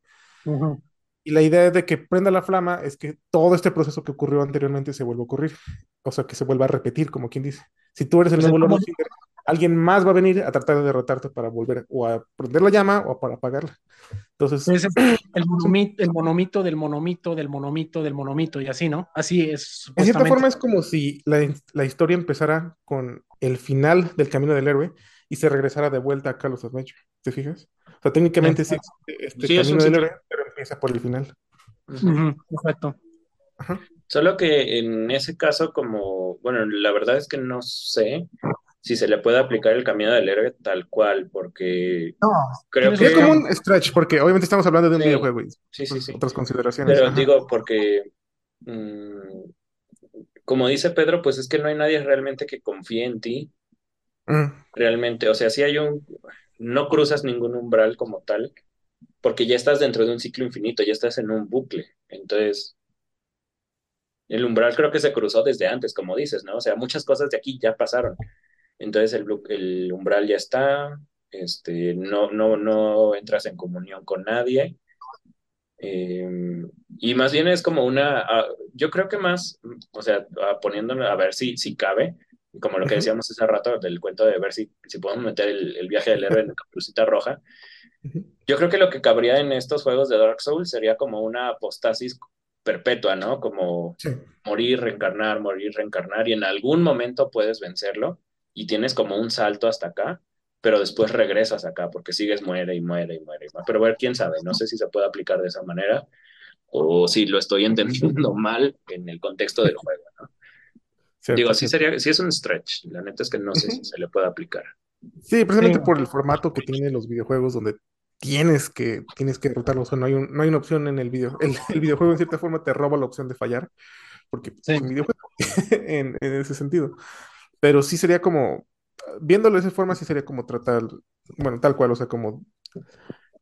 De, de esta forma yo lo veo. Empieza por el final, en Freedom to Live, se regresa a Call of Adventure, pero en vez de tener toda la vuelta del, o sea, todos los pasos, se salta de vuelta a, a, Porque si te fijas, todo esto de Supernatural A y todo eso, eso ya lo recibieron los héroes. Tú no eres el héroe, tú eres alguien que llegó a, a o como a, sí, a como como a saquear. A recoger los pedazos de lo que quedó, básicamente. Entonces, muchas de estas cosas eh, sería como un camino del héroe donde muchas partes del camino del héroe estarían grelladas, o sea, como que estarían ya canceladas para el, este protagonista y se saltaría mucho de esos pasos. Yo lo vería entonces, Pues creo que lo más lógico es decir, no, no se cumple el camino del héroe en, los Dark Souls. Porque ya pasó, ¿no? Te digo, se cumpliría en el intro. El intro, el, el camino del héroe fue el camino de Gwyn. Win, eh, ya me acordé del nombre. Win si tú el héroe, tú no. Exacto, ok, perfecto, muy bien. Entonces, no se le puede, bueno, no sé si, si, sea tema para otro podcast, pero se prestaría para algún tipo de camino de algo, porque, o sea, pues vas tú en una travesía, vas tú en búsqueda de algo, no sé si entra en algún tipo de yo creo que eso ya sería como tal cual un tropo general, ¿no? O sea. Sí, sí, es que era lo que decíamos hace rato, el camino del héroe es una de las teorías que, que proponen de construcción de, de, historias, pero pues tenemos muchas otras. De hecho, la más básica es la de inicio, desarrollo y cierre, ¿no? Que son las tres partes básicas del cuento. Mm, pues también puede ser eso, no, no te tienes que sobrecomplicarte, digo, ya intentar meter el camino del héroe en todos lados, pues tampoco no, no se puede. Les decía a los, a los chicos de, de la secundaria que si, por ejemplo, una historia romántica podría cumplir camino del héroe, sí, sí se puede, pero ¿te conviene hacerlo en todas las películas que salgan o en todos los juegos que salgan? Pues tampoco, porque entonces caemos en historias que se vuelven predecibles o cosas que, o sea, por ejemplo, si quieres ver un asesino serial, no tienes que encontrar todo el camino del héroe o todo el camino del villano, simplemente es un cuate que mata, no, no necesitas un camino del héroe para Jason, por ejemplo, ¿no? Jason es que un zombie que está en el, en el lago, o el, original, ¿no? El zombie que está en el lago, sale, se machetea unos cuates y se vuelve a ir, y ya. O sea, no necesitas explicar más a esto, ¿no? Hay géneros que sí se prestan más, obviamente aventura, obviamente épico.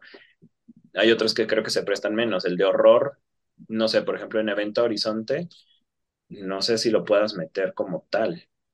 O tiene como ecos del camino del héroe, pero el camino del héroe como tal, no sé, Alien o La Mosca. Es que varias... si, los intentaras meter como muy a la fuerza, tal vez sí cabrían. Pero, También, bueno, está eso de que nosotros como humanos vemos patrones en todos lados, entonces a lo mejor si estás como muy clavado en el viaje del héroe, Ah, vas a empezar a verlo en todo, incluso a lo mejor en la vida real, pero eso es lo que... Pues sí, sí, sí, sí. tiene tantas cosas que son similares, pero, o sea, no porque tenga una cosita quiere decir que ya por eso pertenece. Sí, porque luego incluso uno puede caer incluso en el error de tratar de como forzarlo, ¿no? Adentro de, de tratar como de interpretar cosas de forma como muy subjetiva para que y si, si encierras los ojos y te alejas poquito y te pones como vaselina en los ojos, dices, ay, sí, sí lo estoy viendo, pero pues ya estás como aplicando un montón de otros filtros, ¿no? Entonces ya. Sí, no, ya no. Digo, eso nada más hacía este ejercicio porque pues me preguntaron los chicos de la, de la prepa hace unos días, me mandaron un mensaje, oiga, profe, ¿se puede aplicar el camino del héroe en cosas? Sí, pero... No te encasilles. Sí, pero no te encasilles. Sí, hay, hay otras formas, ¿no? Creo que es más importante, y esto sí, sí lo, sí lo digo así, creo que sí es más importante que conozcas los tropos de tu género y que sepas explotarlos, ¿no?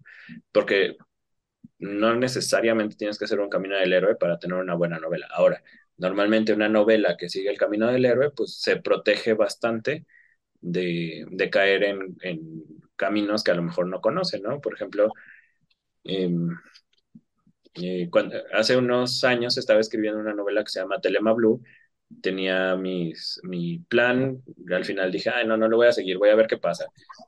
Y caí en esta cosa de, de la escritura por exploración, a ver qué pasaba si yo escribía libremente. Y varias veces se me salió de las manos de la novela y no sabía cómo continuarla, que creo que quedó chida al final pero el camino del héroe me daba un, un, camino muy certero a seguir y ya no me perdía, pero pues se le quita un poquito el chiste si ya sabes exactamente a dónde vas, ¿no? Y si copias los pasos exactos de alguien más. ¿Quién sabe? Ya volvemos a lo mismo de usar este, a lo mejor este dos tipos de, de escritor, ¿no? Que creo que tú los mencionaste, Sergio, que era el, ay, no me acuerdo de los nombres, pero era el que ya tenía todo planeado y el que improvisaba. Uh -huh. Sí. Bueno, creo que el Camino del Héroe ya le dimos un montón de vueltas. Vamos a pasar a las otras dos cosas, tres cosas que íbamos a mencionar. Habíamos mencionado en el podcast casado, eh, pasado algo que se llama Fridge Logic. Yo estaba necio que era Cold Fridge Logic, ya después vi que era Fridge Logic y Diego me lo dijo tres veces así como diciendo, jaja, corrígelo. Y como que lo ignoré todo. Pero eh, bueno, Fridge Logic de manera, solo para recordar de qué estábamos hablando, se trata de cuando tú tienes una historia que aparentemente está bien construida, y dices, ah, órale, qué padre. Y te vas, te pones a hacer cualquier otra cosa y de repente dices, hey, aquí me engañaron, ¿no? Aquí pasó esto, aquí hay un, hay un error en esta cosa, ¿no? Que era lo que habíamos mencionado en, en, la ocasión pasada. También vamos a hablar de otro que, que, metió Pedro, ahora que estábamos poniéndonos de acuerdo para qué íbamos a hablar, que se llama Más allá de la redención, que es un tropo muy común, en, eh, sobre todo en la fantasía, pero que podemos ver en todos lados, ¿no? Y por último, Diego también había mencionado una cosa que se llama Redcon, que aquí vamos a explicar. Entonces, bueno, ejemplos de Fridge Logic ya habíamos dado varios. Eh, no sé si hayas como visto algún otro, Rubas. Porque yo me puse a pensar como en, en, series o cosas que me gustan, por ejemplo, en... Hay uno, bueno, antes de que... Bueno, sí, sí, dale, dale. ¿Te acuerdas? Hay uno que ha haunteado o ha, ha como acosado, se podría decir, a, a, Tolkien, de tal forma que incluso hay una entrevista donde él mismo dijo, es, es, ficción, cállate, no voy a dar una explicación sobre eso. ¿Por qué las águilas no llevaron a la comarca ah, directamente a Moria? Digo, a, sí, a, sí, exactamente, sí era Moria, ¿no? No, no Moria. No. Uh, Mordor, perdón, sí, a Mordor.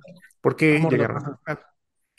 Hay una entrevista famosa precisamente donde Tolkien habla diciendo, me han preguntado eso muchas veces. Mi respuesta es, porque es ficción, cállate. es como un, backhand, o sea, no hay una explicación tal cual genuina para eso, para algo que es pues una muy buena pregunta, ¿no? O sea, ¿qué exactamente impidió eso?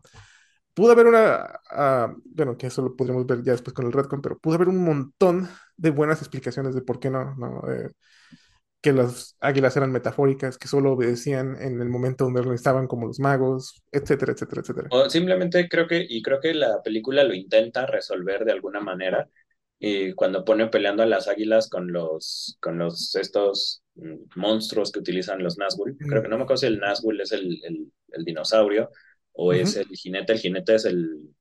Creo que es el jinete, ¿no? Me parece los Nazgûl. No me acuerdo, la verdad es que ahorita los tengo confundidos, pero sí se ven varias escenas donde las águilas pelean con los, con los como dinosaurios, pues, y eso sería una explicación súper sencilla, ¿no? Pues es que estaban peleando en otro lado. punto, ¿no?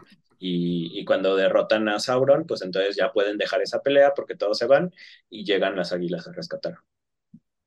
Sencillo, ¿no? Sí, ajá. Que no tenía nada que ver, pero eso es un buen caso donde incluso el mismo autor eh, se siente como un poquito ah, derrotado incluso por la propia lógica de su, su historia. ya me acordé, este eh, es en Avatar, que creo que también a ti te gusta muchísimo Avatar, el The Last Airbender. Ah, aclarando, porque...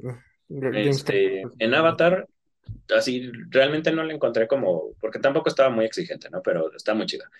Em, pero lo que se me hace así como de, ah, como, es cuando, cuando Ang está hablando con, con los otros maestros, con los otros avatares anteriores, está el avatar Roku, ya casi al final de la, de la serie, y que Roku le dice, este, pues es que tienes que matar a Osai para que el mundo se, este, pues sí, se tranquilice, que cumplas tu destino como avatar y no sé qué. Y Ang está necio con que no quiere matarlo, que él, él no es ese tipo de avatar, que él no, pues es inocente de alguna manera. Y lo que sí me, se me hizo así como, es que al final, así en los últimos episodios, están las tortugas estas y le dan un poder para quitarle el, el fuego control a Osai sin dañarlo. Entonces, hasta donde yo recuerdo, en toda la serie no recuerdo que hubiera ninguna mención de que eso fuera posible. Y sí me pareció así como medio gratuito que, que Ang, para cumplir su, su visión, pues de repente saliera un, poquito de Ex Máquina, porque siento que los, los mismos escritores se, se acorralaron en, chin, pues ya, ya todos, todo el mundo tiene, te dice que tienes que hacer esto y, y, vamos a sacar unos personajes que son espiritualmente superiores y que son creadores del mundo. Creo que después los ponen como creadores del mundo de las tortugas. Y te van a dar una habilidad que nadie en la historia había tenido, ¿no? O sea, en el momento cuando lo aplica y le quita los poderes a Osai, está así como, ah, wow, o sea, qué chido, este, logró hacerlo lo que quería pero sí me acuerdo que así como tres semanas después dije, oye, ¿por qué puede hacer eso? ¿Y por qué todos los demás no? ¿No? O sea... Y eso también posa la pregunta de si eso es posible, ¿cómo es que esto no fue una opción para Ang mismo? Porque el miedo de Osai precisamente era que él pudiera controlar los cuatro elementos y que fuera el único que pudiera derrotarlo a pesar del, no me acuerdo si era un eclipse o algo en particular. Sí, es un eclipse. astronómico que, que, hace que los maestros del fuego sean más poderosos. Ah, no, es el, es el, cometa, el cometa. El cometa, perdón, sí, el cometa que hace que sean más poderosos. Eh, si ya tenían capturado a Ang y esto era una opción siempre, digo, puedes poner que era porque no todos tenían esa opción, pero si está en la mesa, eh, si quitarle los poderes eh, de bending a un maestro que hace bending, está en la mesa, eso puedo hacer un montón de preguntas de por qué no lo utilizaron para todo este montón de enemigos que tenían, ¿no? Siente como un poco extraño o conveniente que solo el protagonista hubiera averiguado este dato en particular, ¿no? Y se siente, mucho de eso se siente porque querían que hubiera una alternativa a, tener que matar a ¿no? Eso era lo que, el conflicto incluso que tenía Ang en ese momento, que decía, bueno, si se llega a la hora, no hay otra opción, porque no creo que él quiera negociar eh, su rendición, ¿me entiendes? Tenemos ¿no? Eh, me imagino que eso en una historia, si no hubiera tenido que ser para niños, habría tenido como un poquito un énfasis no tan, oh, no te preocupes, están las tortugas, ¿no? Este, sí, sí, sí. Siento que fue un poquito más como para tratar de bajar el tono de la historia y que para que tuviera como esta salida, en cierta forma, pero sí, creo que se, te, te pone también eso como preguntas de, bueno, si se, si, se puede, entonces ¿por qué no lo hicieron antes? Porque nadie más lo hizo, ¿no? Exacto, porque nadie más lo hizo, ¿no? Exacto. Y dices, bueno, es que las tortugas se lo revelan solo al avatar. Pues ahí se siente súper conveniente, ¿no? O sea, te digo, ahí sí se sintió como un, un poquito, porque, o sea, está bien hecho, pero, pero sí se sintió un poquito como y, y de repente despertó, ¿no? Ah, supongo que si dicen eso, que es solo para los avatars, supongo que también implican que no hubo ningún avatar que se haya revelado o que haya tenido intenciones este, eh, propias, ¿no? Que haya tenido sus propios intereses y que lo haya tratado de desarrollar. Supongo que dicen que un avatar tiene que ser virtud no solo en su práctica de hacer vending, sino en su práctica moral, ¿no? A lo mejor alguna aplicación ahí, supongo. Ah, quién sabe. Pero yo estoy tratando ya como de, de, cubrir al autor. Como de, no, no, no, espera. estoy pensando es lo que, que Es que realmente Avatar está muy chido. Y ese es el único pero que tengo. Bueno, y, y Zuko, como todo el humor de Zuko, también es un pero para mí, pero bueno. o sea, en general está bien. está muy chido Avatar. como un poquito anime de pronto, ajá. No sé si tengas como alguna otra cosa que hayas pensado en estos días de Fridge Logic. Fridge Logic. Mm. A ver, hay, hay, muchas, supongo, pero se me escapan. Mm. Lo que recordé mucho era ese, del, del, Señor de los Anillos, precisamente porque hubo un meme, precisamente, eh, de Frodo haciendo una pregunta, y este meme era básicamente puro Free Logic. Eran puros casos donde, ¿por qué personaje X no hizo Y? ¿no? Este, si quise, bueno, ahorita podemos encontrar uno, pero supongo que estaría eh, en la película de Terminator, ¿no? Ah, originalmente en Terminator te dicen que la única razón por la que no podían enviar, este, creo que gente al pasado, era porque no, eh, no podían enviar máquinas al pasado. Pero la, solución de eso fue que eh, la máquina está cubierta de piel en la primera película. Sin embargo, en la segunda película, el otro Terminator está hecho completamente de metal. Sí, claro. Y en cierta forma se puede explicar porque pues, el autor tal cual de la primera película no fue el mismo de la segunda película. El segundo, el tal cual director y productor y todo lo que sea, fue James Cameron. Entonces James Cameron posiblemente no supo eso y siguió con toda su película. Ah, fuck it, ¿no?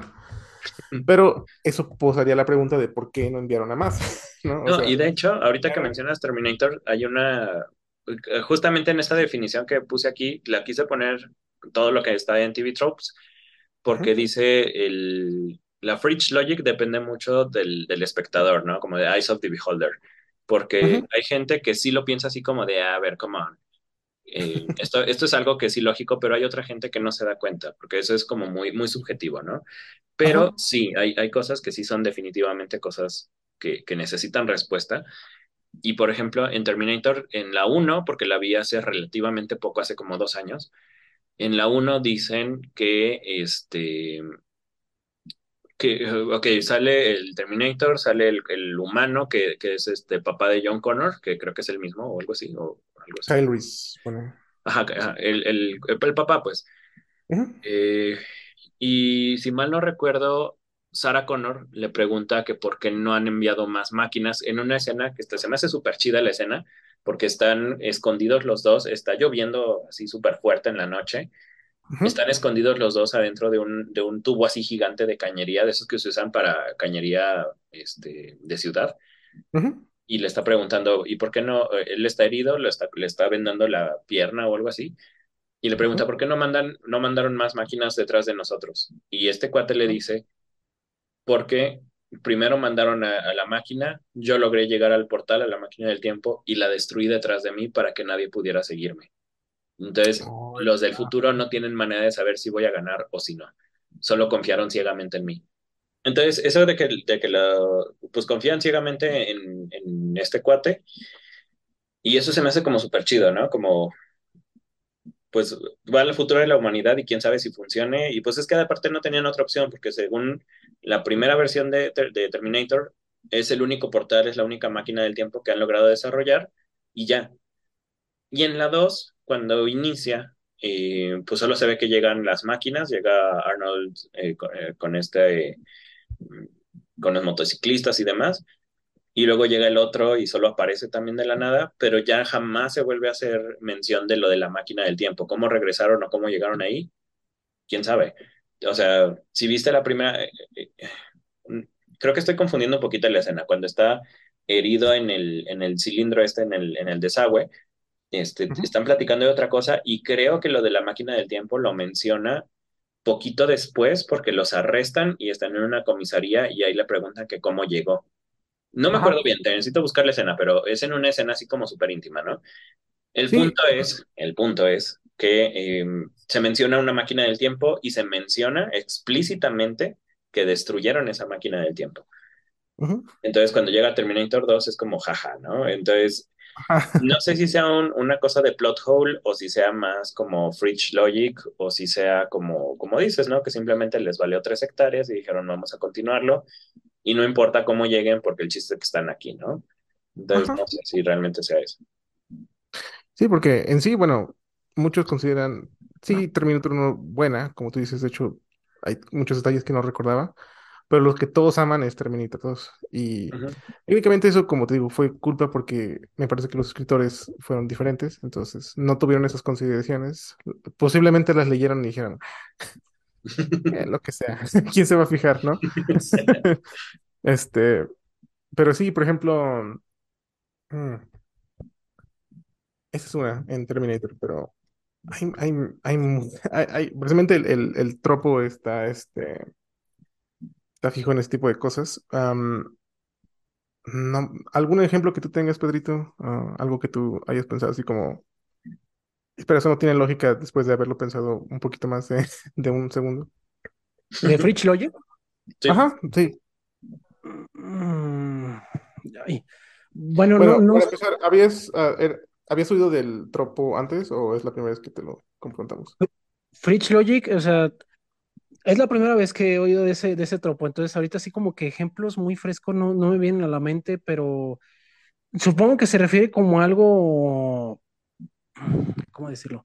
O sea, algo que te cambia súbitamente las cosas porque no es lo que te esperabas que hacía el personaje. No, es que- realmente, es como, es como si, eh, digamos, tienes una historia y funciona por sí sola si no piensas mucho en ella. Porque si empiezas a empezar mucho en ella, empiezan a salir esas preguntas.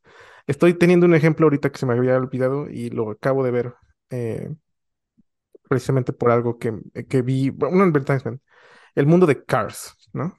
Si lo ves de lejos, dices, ah, está bonito, son carros, ¿no? Son, los carros hacen lo que hacen los humanos. Pero te pone, si te pones a pensar más en ese mundo, entre más te pones a pensar, dices, espera, ¿quién construyó esos carros? ¿Quién construyó estas carreteras? ¿Por qué hay carreteras? ¿Por qué hay luces? ¿Por qué hay cosas que solo usarían los humanos si no hay humanos? Ah, ya. ¿Quién fue el primer auto que construyó? ¿Por qué son sentientes? Etcétera. O sea, te pones a, a- entre más piensas en el mundo para tratar de darle lógica, menos lógica tiene o más preguntas tiene. Ah, ok.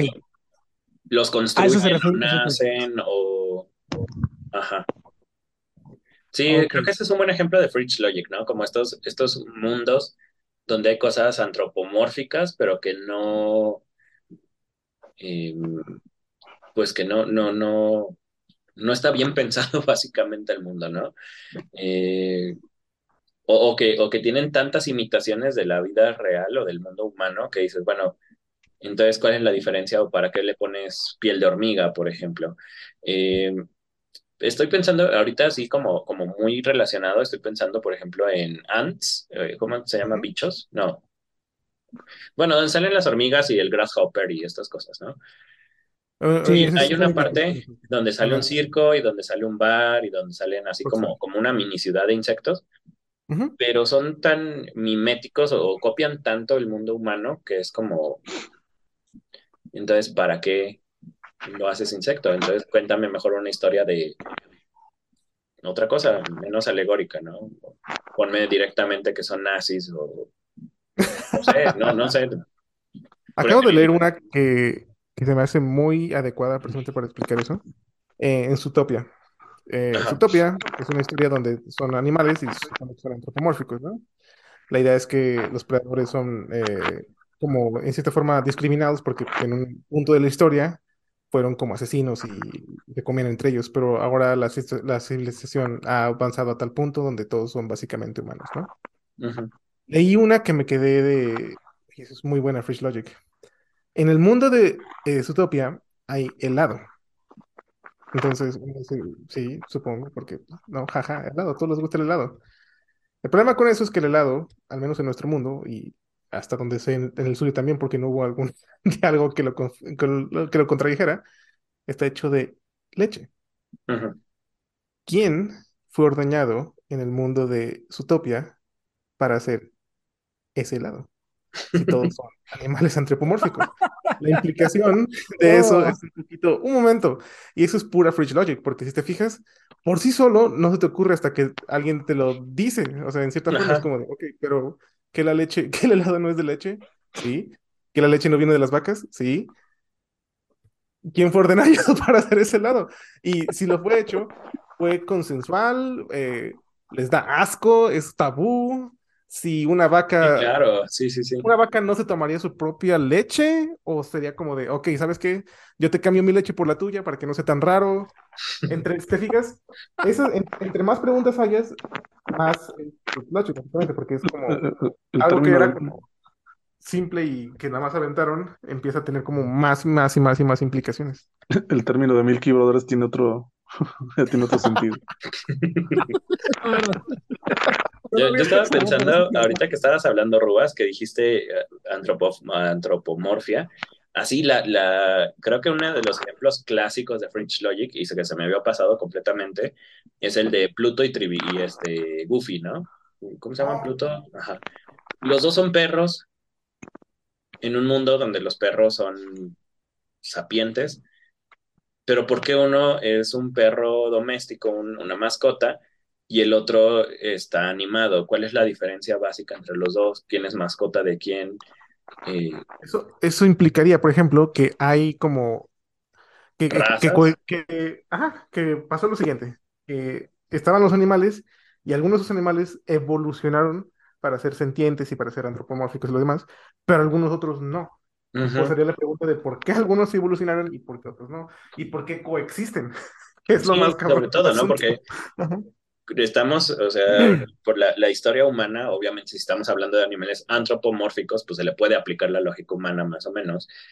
Eh, nos dice que una especie con mayor grado de intelecto o con, o con cierto eh, voluntad y esta capacidad de construir civilizaciones, desarrollar lenguaje, se traga completamente a las especies similares, como, bueno, en el caso del Homo sapiens, pues el, no es que, no, es que hayamos exterminado a todos los otros, sino que fuimos más exitosos y se empezaron a integrar las poblaciones de Neandertal fueron absorbidas por el Homo sapiens, las poblaciones de Australopithecus fueron absorbidas por, por los Homo sapiens.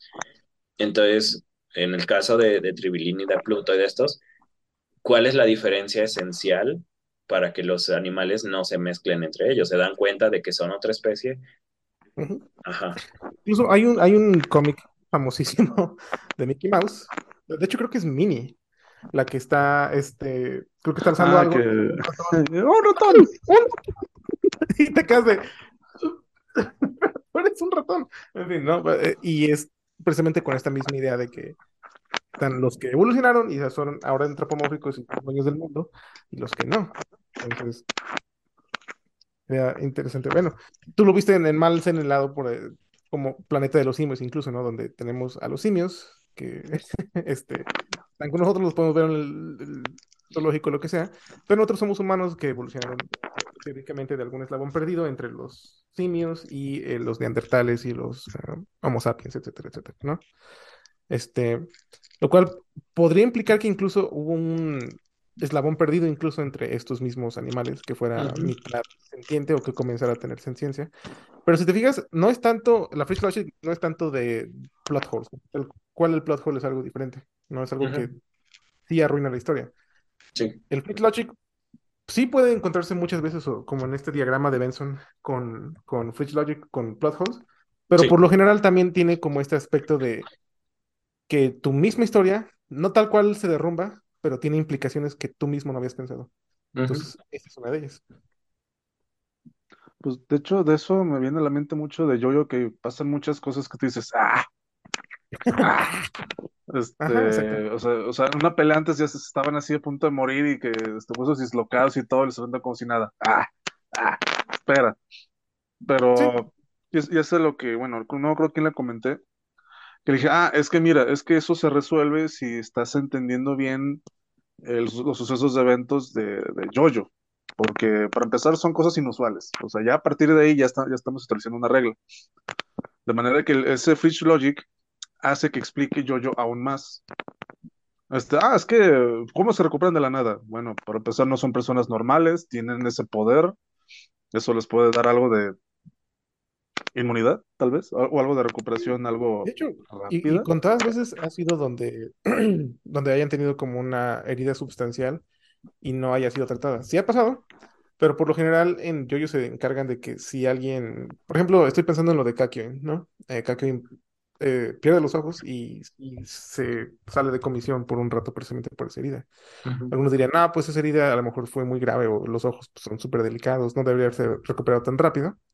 Supongo que ahí es donde podrías poner un poquito la, a, a cuestión la suspension of disbelief, pero eh, aparte, es, creo que eso es- se ve más en los primeros arcos, porque después del tercer arco eh, se aseguran de que al menos un miembro del equipo pueda curar estas heridas precisamente que tienen tan violentas en los personajes. Entonces, Ajá, Y está, por ejemplo, el caso de Yosuke, que es creo que el, eh, el del arco cuarto, que es este, bueno, que es, que es parte de su poder. Bueno, realmente él, él no cura, como que regresa, modifica el estado de manera que quede como estaba antes.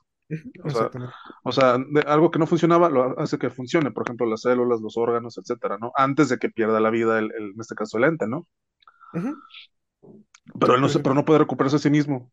Entonces, ¿cómo pues que en la batalla de Kira, que tiene un palo atravesado en la pierna, está ahí todo cojeando, medio muerto, y ah, tiempo después, ya nada más un vendaje en la frente, es como que, ah, come on, nigga. O sea, no, debes estar en silla de ruedas, come on. exactamente, sí. O Sí, sea, definitivamente de verse, sí, es como un poquito de, ay, a ver si se dan cuenta. Y eso sí, es pero, como, pero, es, pero es eso, o sea, yo, yo insisto en que precisamente, bueno, yo es que no es alguien, no es un ser humano normal, obviamente es alguien que pasó por un proceso de, al tener su stand, O sea, entonces ahí sin necesidad de esa explicación o entendiendo nuevamente el desarrollo de Yoyo, pues uno podría concluir, ah, bueno, pues es que pues, es un usuario de stand, a lo mejor esas son unas de las características que dentro de unas reglas que no se escribieron, de que tienen un proceso de curación muy avanzado, tal vez. Eso de hecho se ve, y ya no me quiero adelantar con los temas, pero eso se ve como un, en un retcon eh, más adelante en la parte 7, donde Johnny Joestar, eh, parte de sus habilidades es lanzar sus propias uñas. Y lo que te dan a implicar es que por ser un usuario de stand, sus uñas de hecho crecen a una velocidad ridícula. O sea, en un capítulo pierde todas las uñas, en ese mismo combate dice, dame media hora y las recupero. ¡Media hora! Entonces, ahí te estás hablando de una regeneración súper avanzada, ¿no? Que ya como Redcon podrías eh, verla como una explicación de cosas que pasaron antes. Eh, Kira, por sí, pues ejemplo. sería como esa, como esa implicación de que los mismos usuarios están, tienen como esta regeneración súper rápida. Otro personaje que lo- también como lo medio indica es Yoshikage Kira, porque él de hecho tiene como la manía excéntrica de cortar sus propias uñas y guardarlas. Y él mismo hace su propio récord o tiene su propio registro, como quien dice, de cuántas, eh, de cuántos botecitos alcanza a llenar. Y en un punto él mismo dice, he llenado no sé cuánto, soy indestructible. Este, él lo ve más por su manía, pero ahí es donde se puede ver como esa implicación de que hay como más acelerada cuando eres un usuario de stand. Yo creo que el, el momento más de Fridge Logic de Jojo es cuando es lo del ataúd de, de la, la- de la mamá, de la esposa de, Ujú, de Eso cuando, y el hijo de Dio. explota el barco en el, en el primer arco y después encuentran el cadáver de Dio en el ataúd que se supone que se llevó ella. No sé si eso se considera La, plot la hole implicación o es que Logic. debería haber solo, ajá, eso sería porque la implicación es que solo había un ataúd, pero supongo que el retcon fue que había dos. Pero eso es como, se podría ver, pero en el manga no sale. Creo que eso solo sale en la animación. En la animación como que ya tenían anticipado, No, en el manga el sí le dedican una viñeta, le dedican una viñeta a eso. Mm, Oh, sí. Pero, pero, pero nuevamente, si regresas al, al- a la parte uno o sea, al final del parte uno este, pues no hay ninguna indicación de, de un, de un segundo ataúd. Y por cómo se termina el arco, dices tú, ok, ¿en qué momento le cortaste el- la cabeza a Jonathan? ¿En qué momento pues, te apoderaste su cuerpo? Ajá, ¿En qué momento quitaste a Irina, que ya estaba en el ataúd? ¿En qué ajá. momento quitaste la tapa y en qué momento te metiste? ¿En qué momento le cerraste y en qué momento subió otra vez Irina cuando todo estaba explotando? A lo mejor ya tenía The World, por eso ya lo pudo hacer todo. No, no pudo haber tenido de porque le sacaron la, la flecha dorada, entonces no. Sí, no, por eso te digo, ese es como el que yo recuerdo más como Fridge Logic, porque es como, ajá, ¿de dónde salió? Digo, tampoco te arruina la historia, pues, o sea, Ah, no. El hijo Pero, de Dios pero sí, también. justamente eso es lo que decía Aruba, solo para re- remarcar el punto. El Fridge Logic no es que te arruine la historia, pero sí te hace preguntarte cosas curiosas, nada más, porque está, eh, ah, podríamos ver como, como que es un, en vez de ser un plot hole así gigante, es como un hoyito nada más, ¿no? Porque quieres hacer como el picking y a ver qué, qué, qué encuentras del otro lado. Te digo, o sea, yo siento que el, el Fridge Logic se encuentra con el plot hole, como en este diagrama de, o sea, puede haber un circulito que diga plot hole, el de Fridge Logic, y hay un punto en medio. Ajá, la intersección, ¿no? Ah, exactamente. Pero por lo general, el Fridge Logic también se puede aplicar a cosas como las implicaciones, a cosas que, de hecho, tal cual si te vas al nombre de, de dónde vino, hasta donde yo sé, es eso, o sea, ves una historia, está bien chida, vas al refri por tu cheve, y ahí es donde dices, aguanta, ¿qué pasó? Pero no pasa sino hasta después del hecho, o sea, primero te compras la historia y ya después es cuando te empiezas a hacer las preguntas. Entonces, ahí pues te fijas, eso involucra un montón de cosas, tanto, eh, pues precisamente problemas con similitud, plot holes, eh, mm. cosas que uno dice, no debería haber pasado así, eh, cosas que incluso ponen en peligro el suspension of disbelief. Lagunas narrativas, ¿no? O eso ya entraría más en territorio de plot hole. Es más plot hole. Pues, de hecho, es literalmente eso, laguna. Sí. Ah, es hoyo de la trama. Hoyo ah, argumental, sí. otro ejemplo, bueno, no sé entonces si ya entendí bien el caso del Fridge Logic, podría ser, por ejemplo, bueno, este pues es una lógica que aplicaron muy bien a la película. Eh, ya ven que en Toy Story, pues los juguetes están vivos. Este, y tú dices, Ok, entonces si están vivos, imagínate que, por ejemplo, tú estás dormido en la noche y tus juguetes de repente se mueven. Como de, ah, cabrón. Ay, no, está, muy, está muy fuerte eso, ¿no? Sí, en la película sí pasa eso. O sea, eso también podría aplicarse como Fridge Logic. Digo, nada más que ahí este, la Fridge Logic la aplicaron dentro de la misma película. Pero, o sea, ¿se podría considerar como Fridge Logic? Porque, o sea, si te pones a pensar fríamente, pues... Eh, sí, sí, podría. Más o menos. No, tendrías que, más bien, el Fridge Logic en Toy Story sería cosas como que ellos mismos exploraron después. ¿Qué se considera juguete, por ejemplo, no? Por ejemplo, un, un Figma como los que tú tienes, Pedrito, ¿sería un juguete? Ah. Eh, técnicamente sí, ¿no? Porque las tus monas chichonas que tienes, eh, perdón, estoy quemando a Pedrito, pero eh, no, no, está bien. un juguete, o por ejemplo, una muñeca inflable sería un juguete.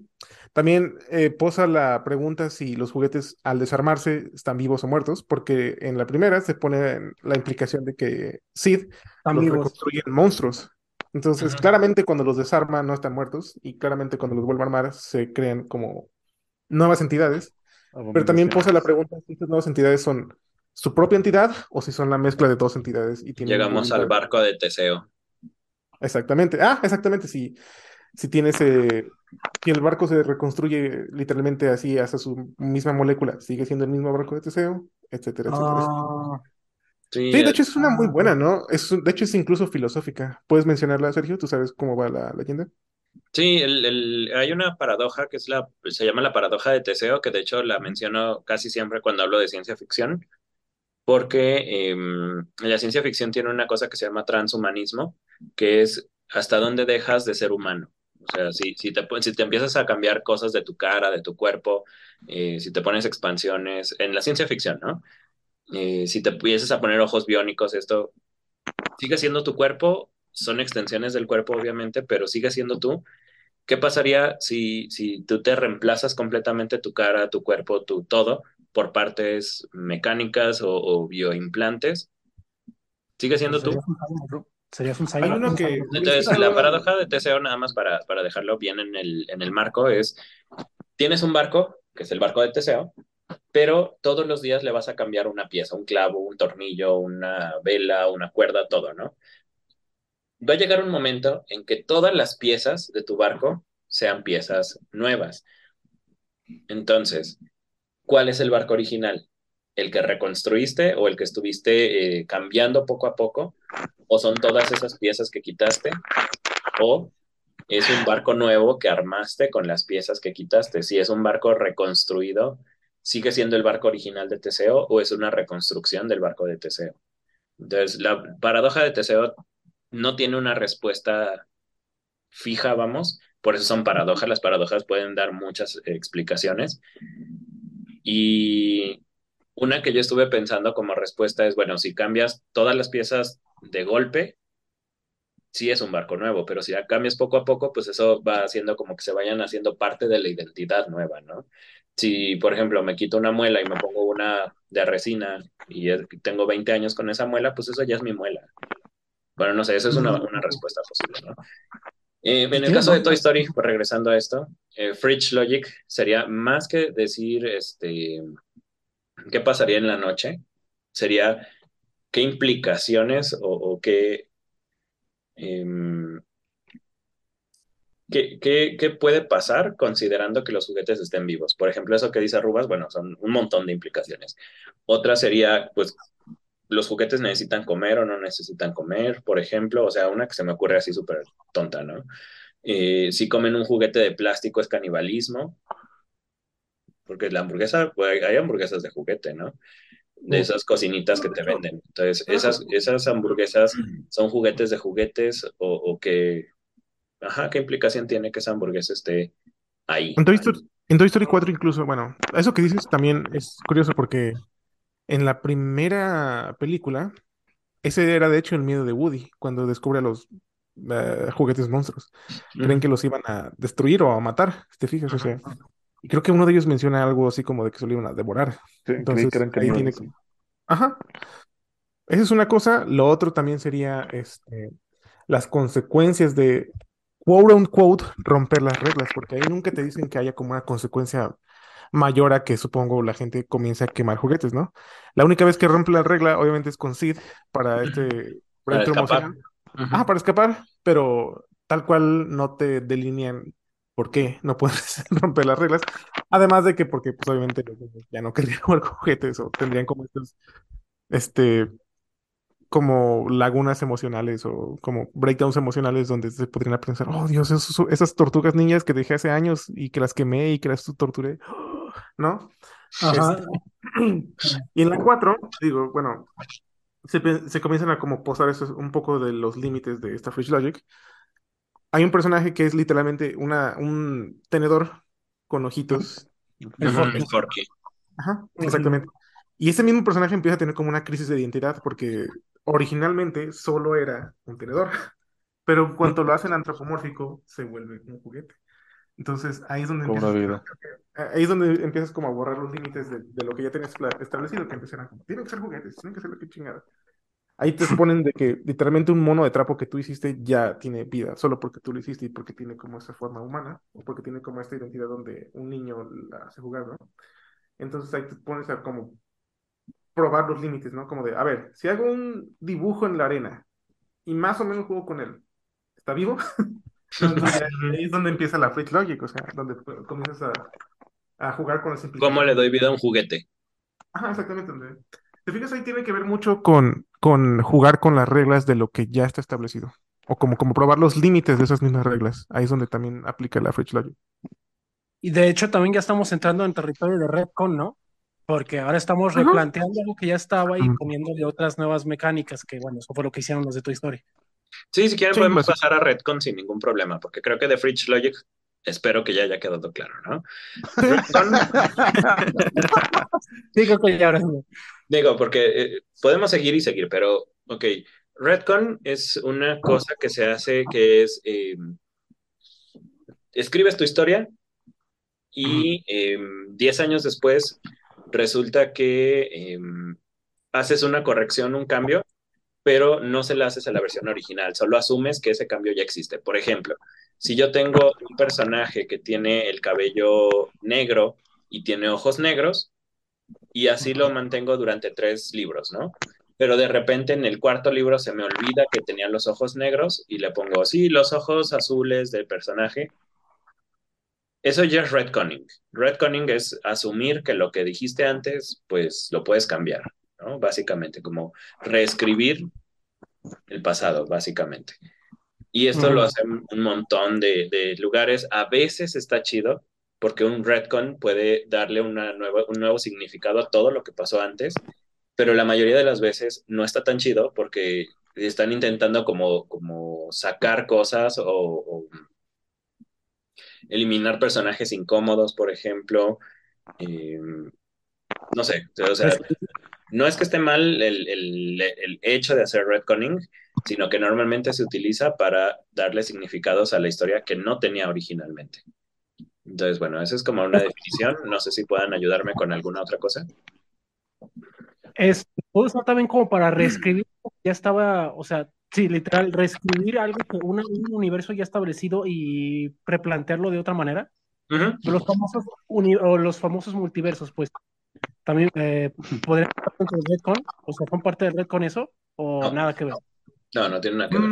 Mm, bueno, bueno, en cierta forma sí, ¿no? Eh, el Red, pues, depende, pues mira. Si hablas pues, de, Marvel, no realmente. Si hablas de Ricky Morty, sí. en Ricky Morty, de hecho, hicieron algo ah, donde básicamente pues sí, básicamente te explican que nada de lo que le pasa a los personajes importa porque hay miles de millones de versiones de ellos mismos.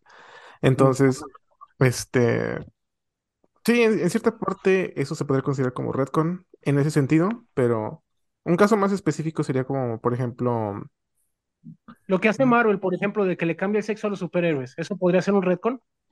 No, eso es... Eh, no realmente. Eh, Redcon se refiere más bien como cuando tienes algo al principio que no tenía mucho significado o que incluso podía comenzar a ser un plot hole o un bridge logic. Pues y más adelante alguien toma o le inserta como cierta otra información como para responder ese tipo de, pues de inquietudes. Pues por ejemplo, en el único caso de los cómics que se me ocurre, por ejemplo, que ya estaba el universo DC y luego que poquito después sacaron de los nuevos 52 que fue como que un recuento de todo lo que ya tenías. Ajá, exactamente. Pero resumido. Sí. Eh, por ejemplo, otro caso, lo que estamos diciendo precisamente hace poquito de Jojo, eh, era eso que en cierta forma se puede ah, eh, entender que al principio, como tú decías, ah, chinga, ¿por qué se recuperan tan rápido? Y cuando lo ponen no hay tal cual una explicación, pero más adelante se ve este hecho donde los usuarios están, si tienen como una regeneración más acelerada que una persona normal. Eso, si te fijas, originalmente no lo explicaron y no era parte de la historia original, pero como es algo más adelante que sigue siendo ah, parte de la historia original, este, lo utilizan como para poder justificar algo que estaba mucho más atrás y poder como también cambiar mucho de los aspectos de una historia. O sea, como aquí dice, lo puedes usar como para insertar incluso cosas que no estaban ahí y que con la, con la nueva lógica que estás tratando de insertar se justifican muchas cosas retroactivamente. Creo que la palabra clave es retroactiva. que, pega, que pega hacia atrás también. Ajá, exactamente. Estoy pensando en otro, en algún otro ejemplo que sea como más así. Bueno, es que en Warcraft hay muchísimos de Redcon, muchos, muchos. Estoy pensando en alguno. Sí, y no porque estén mal, la mayoría están mal, pero pero estoy pensando que está chido. No, bueno, debido al formato que tiene, pues yo creo que pues, es normal que eso pase. No sé, algo que se les ocurra mientras estoy, estoy, eh, estoy carburando. ¿Algún ejemplo de Bueno, en, el, en el ejemplo de, de este, de TV Tropes, este, estaba el, creo que uno clásico que es el de la muerte de Sherlock Holmes y luego el regreso de Sherlock Holmes. Mm. Ah, ya, ya tengo uno de Warcraft. Bueno, primero Chino explica el de Sherlock Holmes y ya. Sí, anda, Chino. Ah, bueno, pues ese, bueno, pues este ya claramente este Conan Doyle lo, mató, sí dijo, no, ya, este, ah, bueno, ya se, se murió el vato. Este, y bueno, ya hubo presión social de que obviamente Sherlock era, eh, era, fue más famoso que Conan Doyle y se vio obligado a revivirlo. Entonces, o sea, ahí sí pues está esa, esa, esa brecha de estaba muerto. Ah, no, no murió. O sea, como que reescribió algo que ya está, o sea, tenía algo establecido, pero lo reescribió para, por conveniencia propia, ¿no? Es eso. bueno, más o menos. Fue por conveniencia, en ese caso. Sí, de hecho, el que voy a decir probablemente le suene tanto en Warcraft como en Jojo. O sea, es muy parecido a la cosa. Eh, en Warcraft, no sé si te acuerdas de este muchacho Garrosh Hellscream. No, este, Garrosh, sí es Garrosh. Sí, el hijo de Se supone que es hijo de Grom el que es el, jefe de la horda, bueno, del, de los Hellscream, ¿no? Sí. El retcon ahí es que en Warcraft 3 jamás se dijo que, que Grom tuviera hijos, que tuviera familia, él era solo y ya. Entonces, el retcon es, ok, seis años después que sale Burning Crusade dicen, ah, sí, ahí está el hijo de Grom. Eh, Sí, ahí está. ¿no? O sea, porque tenía un hijo. Y les digo que probablemente les suene de Jojo porque en Jojo hacen exactamente lo mismo. Con Y en todos los dios hace lo mismo, ¿no? O sea, eh, de repente tiene un hijo que, si mal no recuerdo es Giorno Giovanna. No sé si es algo. Y también lo del huesito que le da al padre Pucci. Lo del huesito jamás sale en, en Stardust Crusade, jamás. Pero el retcon es, ok, canónicamente sí pasó en algún momento, ¿no? Ya, punto. Eso es el récord. Podría tratarse como, bueno, no es una traducción literal, pero así como si tratáramos de pasarlo al español para entenderlo de una manera sencilla, sería como decir que es una sacada de manga. O sea, se sacó esto de la manga por, cuestiones pues argumentales o por, cuestiones de la narrativa. ¿Podría decirse pues, así? Mm, más bien, el Redcon implica que tengas que usar una sacada de manga. Tengo otro ejemplo eh, que de hecho es un ejemplo dentro de, o sea, dentro de la ficción misma. Está el libro de Misery. En Misery, el autor también planea matar a Misery, Misery Chastain. Sin embargo, tiene la mala fortuna de encontrarse con el fan número uno de Misery. Y cuando Misery, bueno, cuando Annie Wilkes, que es la que secuestra al, escritor, a Paul, este, se da cuenta de que va a matar a Misery, eh, lo obliga literalmente a continuar la historia. Entonces ahí este, dice el güey, obviamente su primer, primer eh, rompida de coco o su primera este, sacada de manga, como tú dices, Pedrito, es ¿cómo le voy a hacer para mantener esta huevona viva? Y ahí mismo te fijas en la película y dices, no, no puede ser, qué, brillante que, que, que su muerte en realidad era como una somnolencia causada por una picadura de abeja y la chingada y, y, ella continúa viva y bla, bla, bla, bla, bla, ¿no? Ese mm. hizo de la picadura de abeja que no estaba muerta, que no estaba de parranda y que la sacaron de su ataúd y la chingada, es un retcon. ¿Ok? Ok. Ajá, sí, tal cual. Implica una sacada de manga. Implica una sacada de manga, pero la sacada de manga no es lo que es el retcon. Eh, el retcon es, tal cual como unes algo que ya existía con una con algo nuevo. Ajá, es. Pues sí, es que como dice retroactiva, continuidad retroactiva, vas a irte al pasado a buscar como un plot hole o un hoyo o un algo que no hayas aprovechado para y en el futuro lo vas a encadenar con algo nuevo. Entonces, a, ver si entendí bien si lo que es el retconning. Eh, bueno, ya poniéndolo así como un ejemplo eh, de una imagen gráfica dijimos que es este estar regresando al pasado, aprovechándose de los plot holes para meter algo, ¿no? Entonces, yo me lo pongo como imagen así. Digamos que la narrativa o, bueno, la historia o lo que haya pasado es una línea, así recta. Pero en esa línea hay como que un, más bien una cadena, digamos una cadena. Pero digamos que en esa cadena hay un eslabón como que está débil, como que está, mm, pues sí, débil en comparación a todos los demás dices tú, bueno, creo que ocupo hacer la cadena más larga. Entonces te agarras ese eslabón, lo, lo terminas de cortar y le metes más eslabones ahí donde está ese eslabón para que la cadena se siga siendo más larga. ¿Es eso más o menos? Algo así. Idealmente sí. si está bien aplicado, sí. Ajá. Bueno, sí, idealmente. Si haces un retcon todo feo. Em, hay un ejemplo, de hecho, que podemos poner con un ejercicio que hemos estado haciendo. No sé si tenemos como eh, planeado divulgar algo. Pero, por ejemplo, eh, yo hice un cuento donde claramente pongo que una hechicera se vuelve loca y, le cortan la cabeza. Punto, ¿no? Sergio leyó eso y dijo, ¿sabes qué? Voy a poner en problemas porque esa hechicera, eso no pasó. Lo que pasó fue que se hizo de cera y eso, eh, eso fue lo que pasó, ¿no? Y eso me puso un montón de problemas porque eh, dije, oh, fuck, las implicaciones de eso tienen mucho porque lo que pasa en la historia, etcétera, etcétera, ¿no? Pero lo que yo hice, en vez de eso, en vez de decirle, no, Sergio, estás mal, este, por eso va a estar bien, eh, no te creas, como chingo, ¿verdad? Con eso. Pero pues, lo, que, lo que hice en vez de eso, decir, fue como básicamente voltear a la cámara o voltear a Sergio y decir, ah, sí, sí, eso pasó porque le borraron las memorias, las memorias fueron modificadas y eso fue lo que pasó. Entonces, eso, es un reto, sí, sí, sí. Ah, ok. Básicamente tomar algo que no anticipaba o que fue prácticamente un plot hole y agarrarlo para decir, no fue un plot hole, fue algo que tenía planado y mira lo que estoy presentando, ¿no? Básicamente. Improvisas una solución.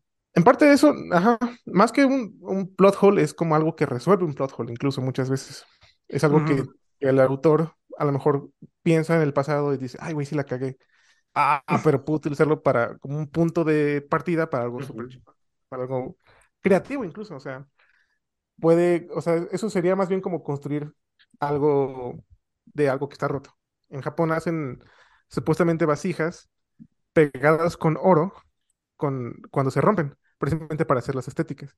Eso técnicamente sería como una forma visual de nuestro mundo, de un mm. retcon, si te fijas, o sea, ya tienes tu vasija que uno podría decir, ah, es que fíjate qué padre se ve así como con sus grietitas doradas, ¿no? Y uno podría pensar, ah, ese fue el propósito de, de, la jarrita, ¿no? Que se viera así. Cuando originalmente era una jarra íntegra que simplemente se rompió. Y alguien dijo, vamos a repararla, pero para que se vea chingona, que sea con oro. Ah, ok. De hecho, ahí en, el, en la definición de TV Tropes les puse ahí una marca ahorita que dice un, un retcon ideal o, el mejor tipo de retcon es aquel que eh, clarifica cosas o que, o que explica cosas que se quedaron más o menos. Por ejemplo, em, pues es que creo que lo que está diciendo Rubas ahorita está chido con los ejemplos que estamos. El, el surprise fuckery es justamente un montón de retcons. Y ahorita que lo estoy pensando con Fridge Logic, jaja, ¿no? Este, porque es tomar los cuentos que los otros escribieron, integrarlos a nuestro mundo, pero haciéndole las correcciones necesarias, ¿no? Por ejemplo, eh, les spoileo un poquito el, que estoy haciendo de Rubas. Rubas dice que son dos personajes, dos orcos que, que van a Thanatos para, porque los, los expulsaron porque son este, seguidores de Alzamag, el, el emperador. Entonces, uno de los personajes que agarré, que es Melquiades, que es el más viejito, originalmente era un legionario, o sea, ya en la versión retconeada, es un legionario que estaba eh, con Alzamag, este, pero él es el que deja pasar a los asesinos y los asesinos solo le dicen, chido morro, tú estás con nosotros, ¿no? Entonces, más adelante es así como, oh fuck, ¿qué hice? Y, y empieza a tener un montón de cosas, que es, es lo que llevo escrito pero eh, digo, es un poquito, es, es, un spoiler completo de lo que iba a llevar o del que voy a llevar, pero es eso, el retcon es lo que dijo Rubas, que, que, cambia mi historia o que yo no tenía contemplado, bueno, ok, voy a sacarle otra cadena por ahí. A ver qué pasa. Es como, como hacer branches, como hacer ramas de una historia. Chino, ¿tú tienes algún ejemplo de retcon que tengas a la mano? Ajá. Mm. Creo que en Castlevania debe haber varios, ¿no? Ah, son, muchos, decepcionantes. no sé si quieran que, que, haga berrinche ahorita. Bueno, yo no tengo problema. Bueno, por ejemplo, el que estoy jugando ahorita, eh, que se, se, llama el Portrait of Rain. No lo voy a llamar Castlevania porque no es un Castlevania. Luego abrimos debate por qué no. Eh, trata de. Es que, bueno, paréntesis, el juego que salió para Sega Genesis se llama Bloodlines. En ese juego es chistoso porque ese juego quiso conectar con la novela de, Bram Stoker. De manera que Quincy Morris este, es uno de los descendientes de la familia Belmont, pero como que distante, o sea, es distante. Esto quiere decir que ellos no pueden utilizar el, el, látigo Belmont porque no son Belmont puros, por así decirlo. Pero en el Bloodlines dicen, ya no es un Belmont, es John Morris, porque es hijo de Quincy Morris. Ajá. Ok, el juego está chido, todo está bien. Eh, muy buen juego. No, ese sí es un Castlevania, chido derecho.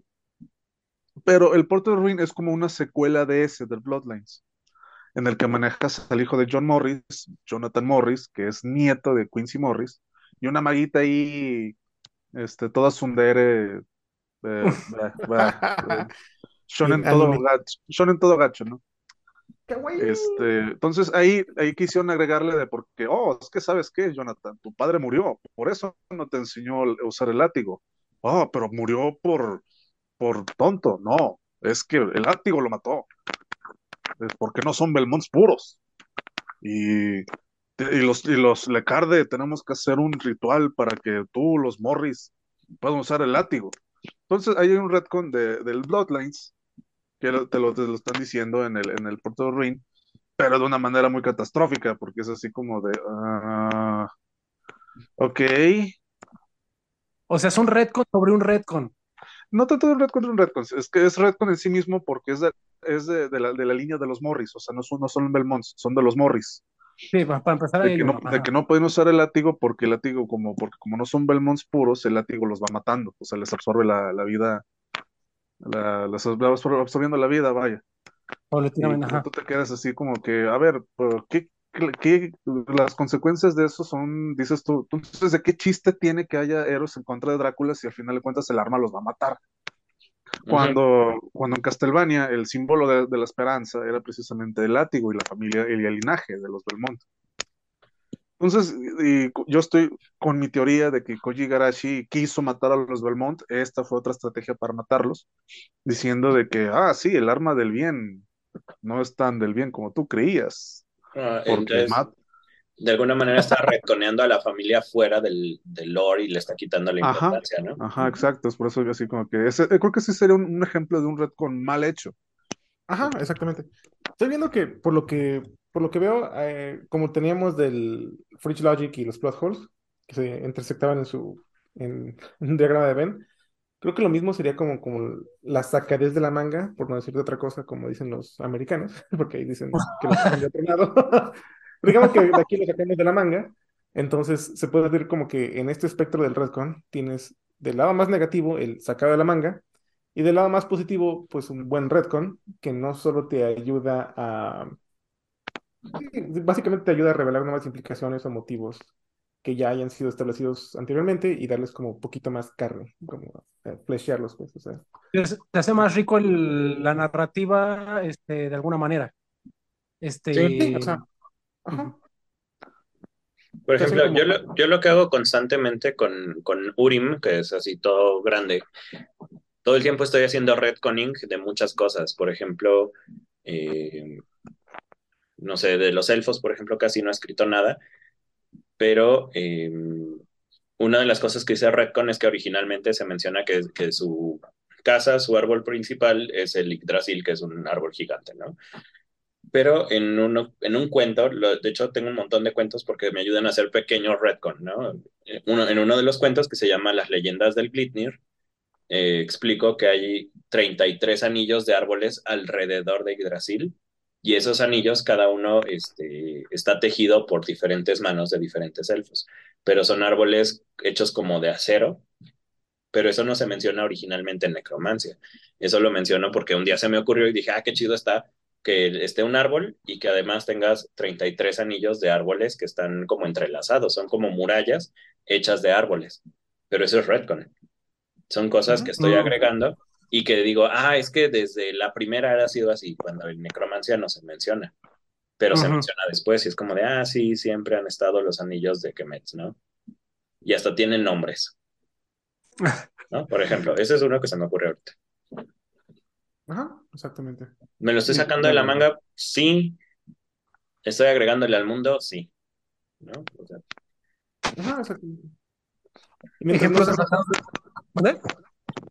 Digo, también si, mientras no se rompe esa lógica de, pero ¿por qué no se supo antes? También es como una buena idea del, del Redcon. O sea, hay muchas veces donde la, la, la, la, razón por la que no se menciona antes es completamente verosímil. Y hay otras veces donde eh, se siente así como, como, lo que habíamos mencionado, de hecho, volviendo incluso a lo de Avatar que había comenzado originalmente de, lo de las tortugas, uh -huh. eh, hay, hay veces donde ese mismo Redcon como que pas, posa más preguntas que respuestas. Entonces, uh -huh. ahí depende también de la habilidad del autor y estoy seguro que como tú lo hiciste, pues está, suena bastante interesante, de hecho. Sí, o sea, no, no, es una cosa la Dragon Ball de que no, es que ahora. Eh, ah, eh, bueno, ya hay muchos ejemplos, pero sí, Dragon Ball. Sí, no, Dragon Ball creo que va a ser el enemigo número uno del podcast. Nadie me ha comentado nada al respecto. Ah, no, sí, una vez un chiquillo me puso que, que, ¿cómo va a ser Goku un personaje plano? Y yo, pues, ¿cómo no lo va a hacer? Es que eh, eso le dije a... Y después ya lo defiendes, ¿no? Pero bueno. Eso le dije a mi sobrino de 8 años y fue así, ¡Ah! disculpa, digo, sí, Dragon Ball es chafa.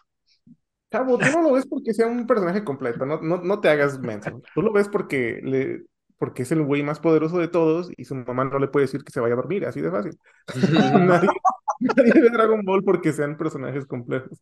Lo, ven ¿Lo ves porque, lo ves porque más fuerte contra el mono más fuerte, punto. Así es fácil. Lo es porque si piensas que te enojas vas a detener un camión a toda velocidad. Cálale. Te pasa. A ver, Bueno, morro, cálale. Enójate y detén el camión.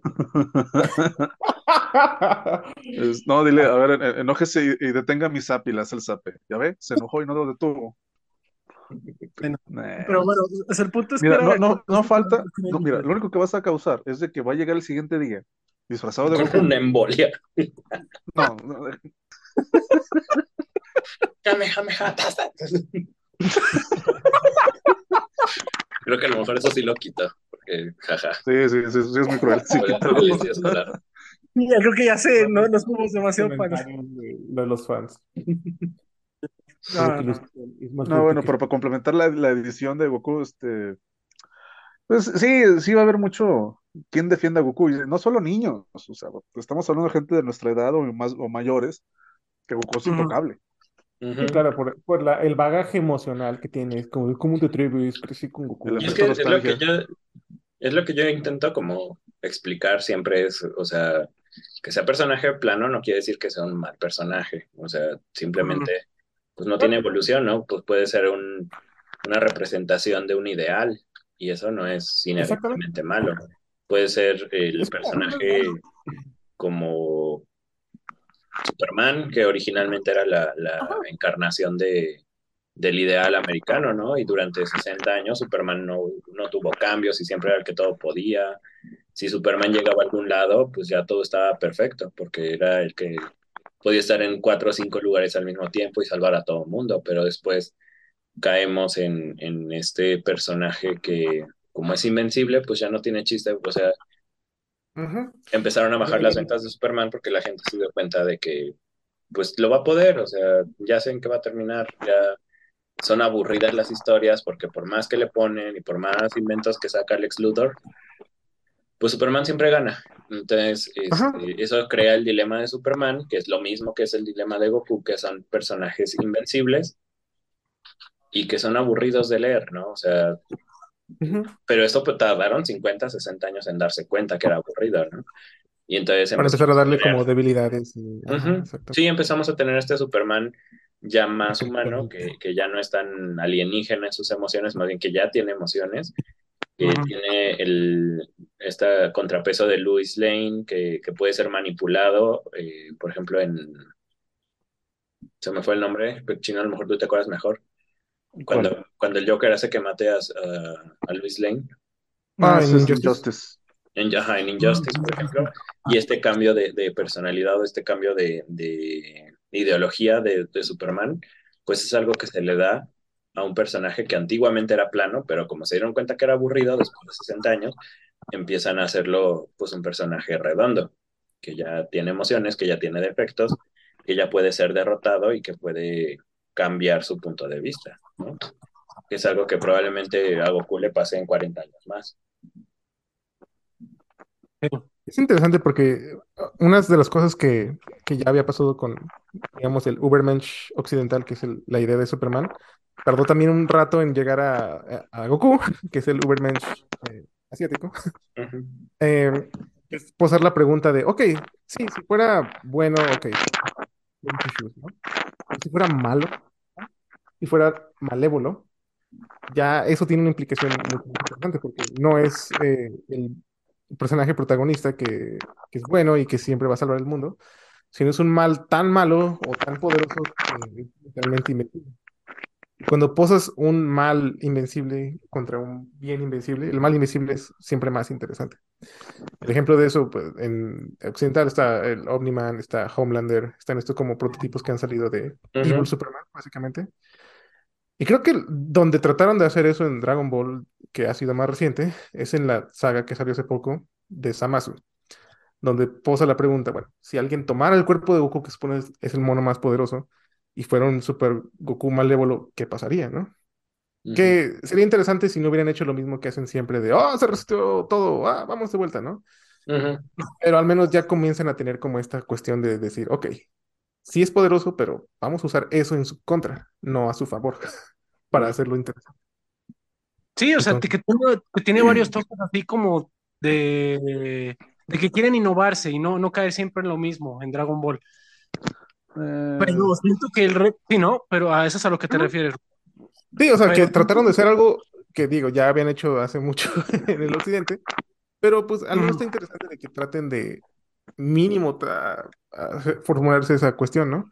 Que digo, aquí lo resuelven con el hecho de que, o sea, habría sido mucho más interesante que de veras hubiera sido Goku y que no habría, ido- que no hubiera sido otro Goku, porque al final termina siendo Goku contra Goku, de todas formas. o sea, entonces, es un- como un poquito de, "Ah, no habría sido mejor que otros personajes tratando de derrotar a Goku.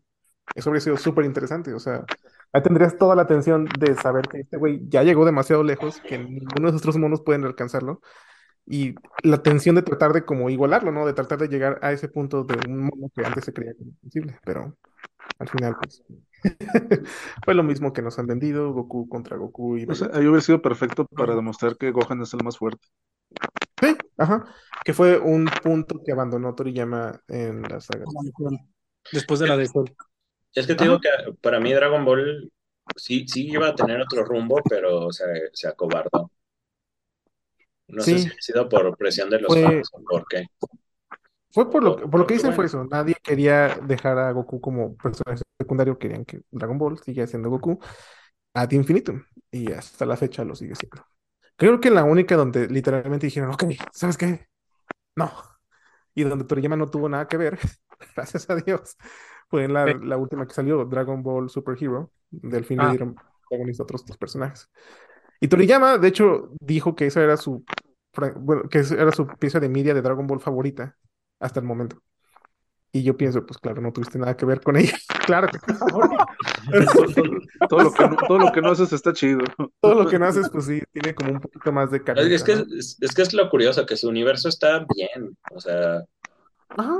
podría decir que es legendario. Bueno, tal vez no, pero, pero está bien. Nada O sea, tiene cosas chidas, ¿no? Por ejemplo, a mí me gustaría mucho como, como explorar el universo de Dragon Ball, pero en la saga de Trunks del futuro, donde está todo destruido.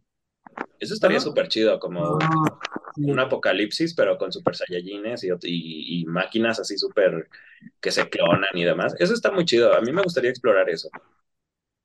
Sí, de hecho. Sí. se abre a buenas historias, eso sí. Totalmente llega. Pues ya ven que mucho, bueno, por lo que se dice, mucho de los aciertos de Dragon Ball también tienen que ver con su editor y que no, no respuestas, y decía, no, chavo, échale ganas. Que también fue la explicación.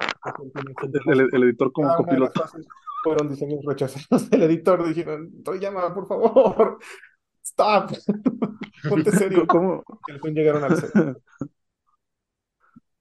Sí, o sea, a fin de cuentas, sí, Dragon Ball está muy interesante, pero en algunas co- cosas, pero el problema es que siento que tiene más, como dijiste tú ahorita, Rubas, retcon que terminan sacadas de la manga que, que en aciertos.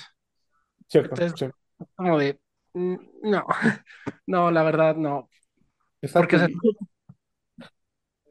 es que cosas- una de las cosas que tiene es que no puede dejar morir a sus personajes y eso es como muy triste porque es como, como admitir que no vas a poder hacer nada mejor que lo que hiciste hace 20 años, ¿no?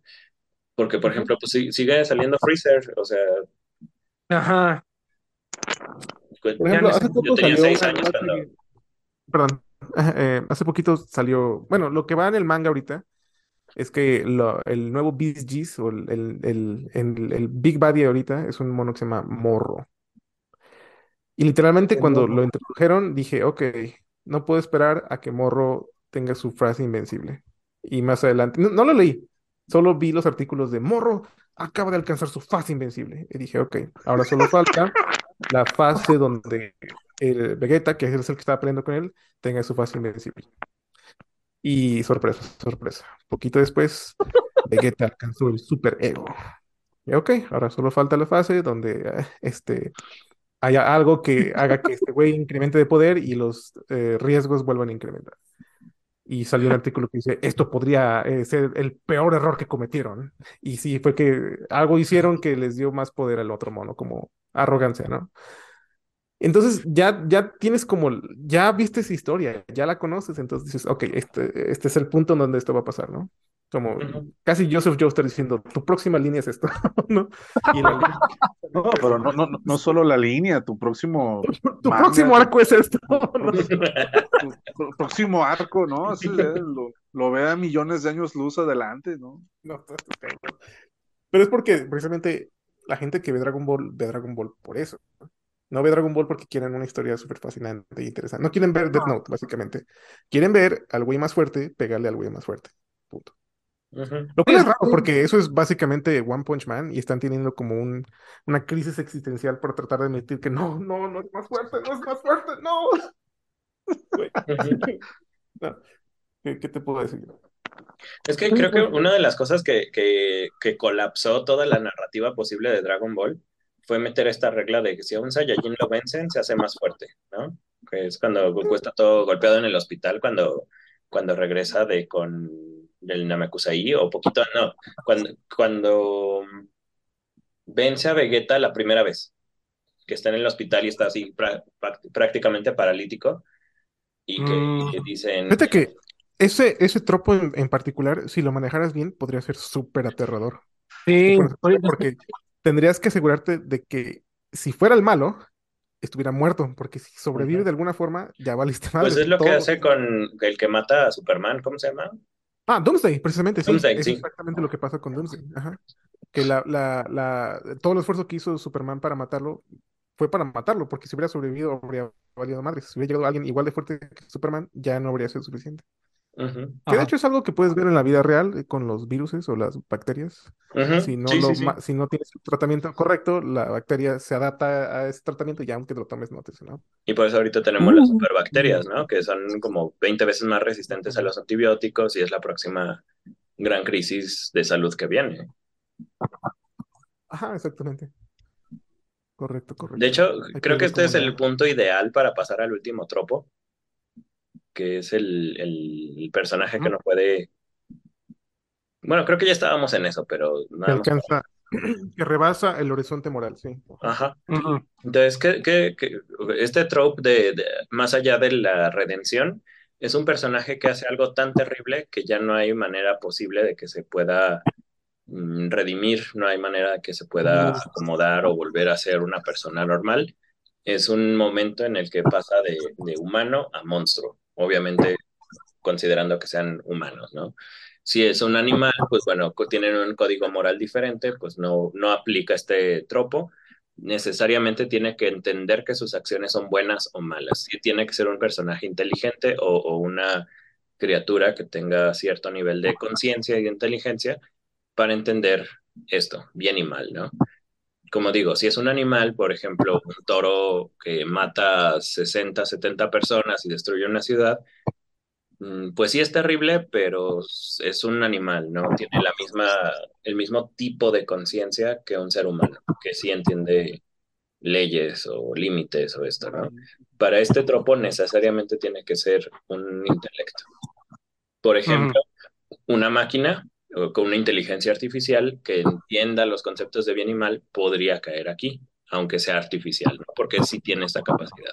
En Batman, The Killing Joke, el final de Batman, The Killing Joke, es que Batman, a pesar de que, bueno, el Joker hizo cosas horribles en el cómic, eh, paralizar a Bárbara, no sé si es en el mismo donde mata a Jason Todd, tú me corregirás, eh, No, eso es otro. Pero se supone que es después de que lo mata. Es después de, que, de que mata a Jason Todd hizo cosas irreparables, ¿no?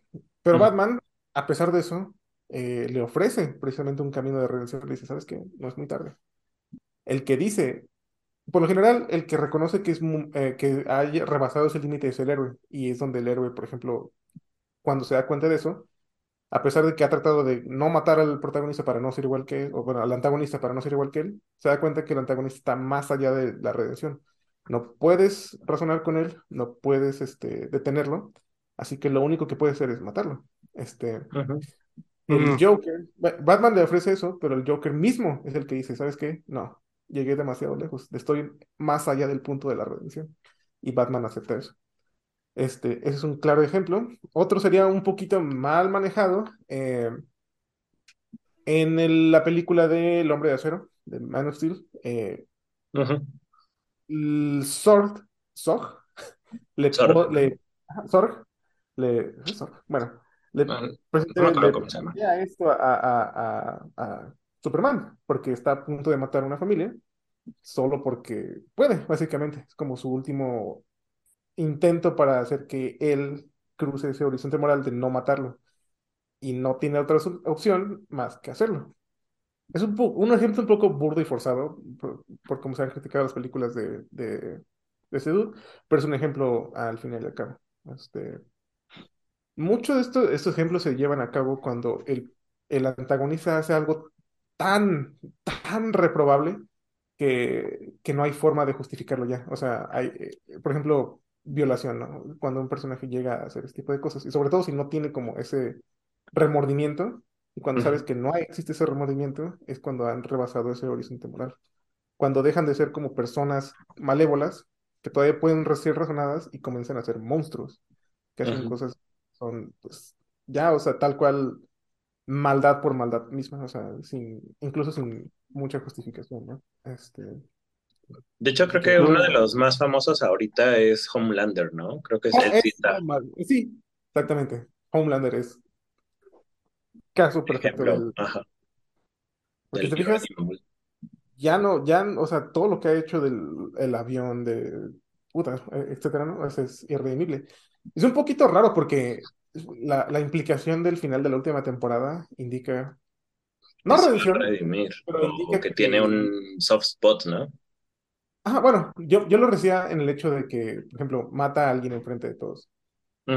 Y es un miedo que la gente lo viera como monstruo, pero el, el riesgo ahí es que a pesar de que cruzó ese horizonte moral, nadie lo reconoce, lo cual da un chingo de miedo porque da a entender que se puede salir con lo que sea ahora.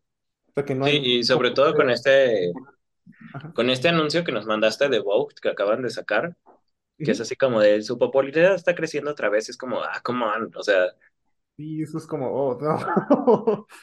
Es preocupante. Algunos podrían decir, nada, no es creíble. De hecho, es un poco raro. Pero si te, si te aceptas la lógica de lo que están tratando de decir, es que la gente ya se rindió como a este poder superior, ¿no? Yo creo que mucha gente, por ejemplo, si existiera Goku, este, debería haber al menos una persona que dijera, ok, este cabrón me da miedo, ¿no? Porque neta, si alguien trataba de decirle, ok, no, güey, llegaste demasiado lejos, el güey no le puede decir que llegó demasiado lejos. Entonces, Ujú. este, ahí está como esa preocupación. Pero yo estoy seguro que mucha gente, obviamente, se irá con cara de, ah, huevo, Goku es mi héroe. Sí, no importa que mate gente.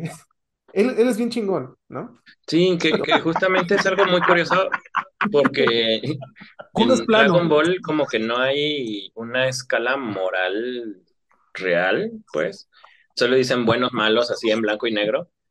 Porque cuando, No, no, no. cuando está Majin Buu y mata prácticamente todo el planeta, que los convierte en dulcecitos y se los come, es como, o sea, la cosa está horrible, ¿no? O sea, hacer un exterminio masivo, un genocidio.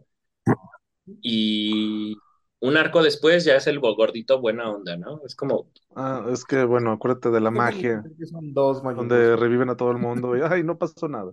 Pero incluso ah, el Majin justamente, final también Volvemos es a lo mismo, el red. Ya, es que ah, no, ya, ya ahí, van a ahí- no es retcon, ahí es simplemente las reglas llegan a un, a un extremo ridículo, pues, porque si le quitas toda la, la escala moral o si le quitas todo el peso, si no dejas que los personajes se enfrenten a las consecuencias de los villanos, pues entonces ¿para qué lo están haciendo, no? O sea, si no, si no puedes encontrar a un, a un Goku o un Gohan en un mundo donde el 95% del planeta está desierto o están las cascaritas de los dulces por ahí, que les estén recordando constantemente su fracaso y que además puedan ver pues la desesperación de la poca gente que queda y de una humanidad que está a punto de, de enfrentarse a, una, a un evento de extinción. O sea, está, está muy densa las, las implicaciones. La Fridge Logic ahí está muy densa, ¿no? Más bien es la fecha. Pero no lo permiten porque magia y se, se acaban todas las consecuencias. Entonces, sí, ahí está. Mira, ponle que a lo mejor este, o sea, sí, a lo mejor, no sé si es por el mismo género que tiene el Dragon Ball, no sé si Rubas me podría apoyar aquí, de que es shonen, este, pues no, no sé si podrían poner algo tan súper intenso, pero de todas maneras Mm. deberían haber consecuencias, y no las hay, porque a fin de cuentas todos reviven. Entonces ahí es cuando Dragon Ball, la muerte no importa, literalmente, y la muerte es una fuerza imparable, este, que todos vamos a enfrentar algún día, ahí no es un obstáculo. Sí, hay una misconcepción sobre el shonen eh, y sobre el anime en general, donde ah, nosotros como occidentales asumimos que por toda la violencia que tiene, tiene que ser un, un medio dedicado para adultos más que para niños. Eso es completamente erróneo. El shonen está hecho para niños. Entonces, eh, muchas veces se tiene que recordar eso porque, como les mencionaba, en muchos de esos historias de shonen, tiene que haber un personaje que esté explicando todo el tiempo lo que está pasando. Porque la historia, como les decía, está hecho para niños. Que tenga violencia o no, o que tenga temas sexuales, eso ya es controversial y es lo que puede, lo que Japón deja eh, o tolera que su cultura eh, acepte a una temprana edad, ¿no? Eso ya son cosas que ellos hacen, no vamos a criticarlos, ellos su propia cultura, ¿no? Pero está como esa, sí, está como esa idea de que no, pero son temas más adultos, ¿no? Te fijas, los temas adultos solo son como lo que permea la historia, no, no, o sea, lo que pinta la historia, no de cómo está hecho la historia del fundamento. Claro, hay historias que están mucho más avanzadas, como Jojo es como por ejemplo, como Death Note, por ejemplo. Death Note se lo puedes mostrar a una persona que no le gusta el anime y le gusta, ¿no? Porque dices, oh, no manches, ¿a poco, a poco esto es, ah, está, muy, está muy chido, ¿no? Precisamente porque aborrece mucho de las conversiones originales del anime, ¿no?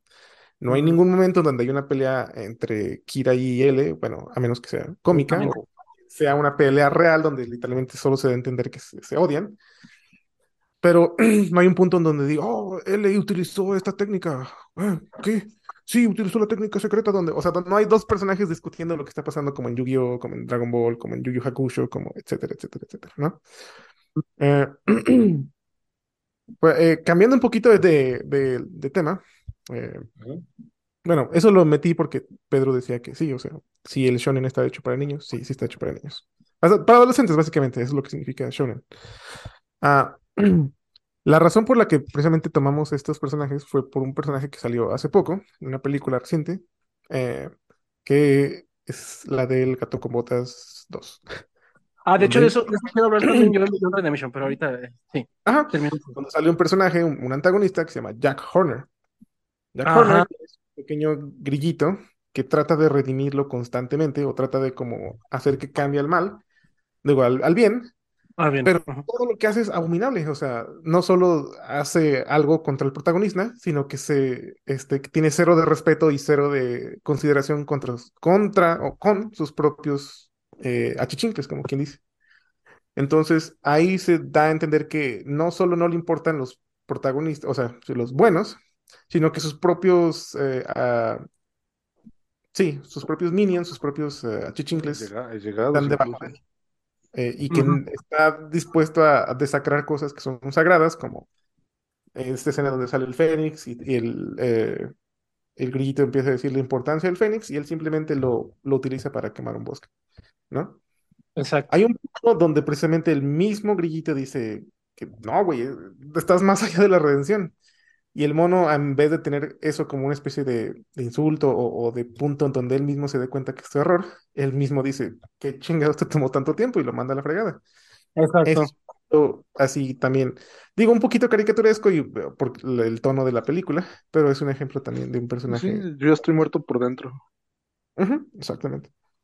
Ya, no, no sé para qué me buscaba. Y me encanta porque el Horner, este, como que, bueno, a lo mejor estoy sobreanalizando nuevamente, pero como que me da de que el vato estaba esperando a ver a qué horas el grillito se daba cuenta, porque, o sea, el mismo, pero, o sea, no le estaba haciendo daño como para que, a ver a qué horas este güey entiende por las malas que a mí no me va a redimir de ningún, de ningún modo. Está mostrándole y no diciéndole que no va, que no va por nada, se lo está mostrando.